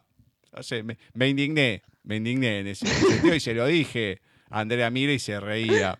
Este, bueno, está bien. Y bueno, después cuando hizo el extra, porque en ese editorial recordemos que hay, suele haber extras de, de todas las historias, ahí tienen para ver cómo hacer para conseguirlas y demás, hacer un comentario en otro lado, sacar la captura de pantalla, mandarlo, etcétera, etcétera, etcétera. O sea, entonces ahí es como que la reformuló y contó un poco más de lo que le había dicho que no había, di- que no había comentado en la, en la reseña, en la columna. Así que bueno, por lo menos pudo resarcirse en ese sentido, conmigo, aunque sea. Conmigo, conmigo. Bueno, comentame Bueno, la gente dónde puede conseguir todos tus libros, dónde se pueden poner en contacto con vos, página, todo lo que haya. Pues mira, eh, todos mis anteriores libros, todo lo monstruo que encontré en tu jardín, 25.200 segundos, Besani en su segunda pantaquiescencia y Ludbas parte 1 y Ludbas parte 2, están exclusi- exclusivamente a través de Amazon a la venta, porque son autopublicaciones originales de Amazon y únicamente se pueden conseguir a través de, de este medio, tanto en formato Kindle como en formato en papel. Pero esos son a través de Amazon. Y luego Círculos de Cristal, que ya viene de la mano del S Editorial, eh, se puede conseguir también a través de Amazon, en ambos formatos, en la web del S Editorial. Eh, aquí en España también está a la venta en- en- en- de forma física en, en- en tiendas como Snack, en la Casa del Libro, en, el Corte Inglés también, eh, en librerías como Bercana, que aquí en Madrid es muy, es muy conocida, Exacto. y sobre todo internacionalmente a través del S Editorial. A través del S Editorial pueden acceder a, a todos ellos. Y tanto por las redes sociales como por la web de la, de la, editorial. Y luego yo estoy a disposición de todo el mundo a través de, mis redes sociales, que en Twitter estoy como Elena Garbi. No, L Garbi, perdón, todo junto, pero bueno, si se pone Ele- Elena Garbi también aparezco en Twitter. Y en Instagram, Elena Garbi Libros. Y ahí respondo a todas las dudas, eh, me pueden comentar lo que quieran, eh, mm, preguntarme lo que necesiten, cómo hacerse también con los libros, si tienen alguna duda o cualquier cosa. Me encanta, me encanta. Bueno, esperemos que haya nuevas historias, seguramente con las que ya publicaste. No creo que tu mente se quede tranquila, así que seguirás creando y esperemos que en ese momento, sea con la editorial o no, no importa, te podamos tener acá en otra entrevista y seguir difundiendo lo que escribís. Pues muchísimas gracias para mí, un placer, porque de verdad que sí que tengo historias en mente. Ahora tengo el trabajo, el trabajo me ocupa muchísimo tiempo de mi vida, pero en cuanto haya, este trabajo también es muy, muy fuerte en un determinado momento y luego ya tienes más tiempo para ti y ya luego al, al tiempo vuelves a, a estar otra vez metido de lleno. Así que en cuanto tenga un pequeño parón, volveré a escribir, que tengo alguna que otra cosa ya en la imaginación y volveré a estar con vosotros encantada. Me encanta, me encanta. Esperemos que la próxima vez pueda estar Laura, que no tenga estos inconvenientes sí. técnicos y ya lo podamos disfrutar de otra manera, más allá de las preguntas y todo, pero bueno, siempre se da, siempre se da de otra manera.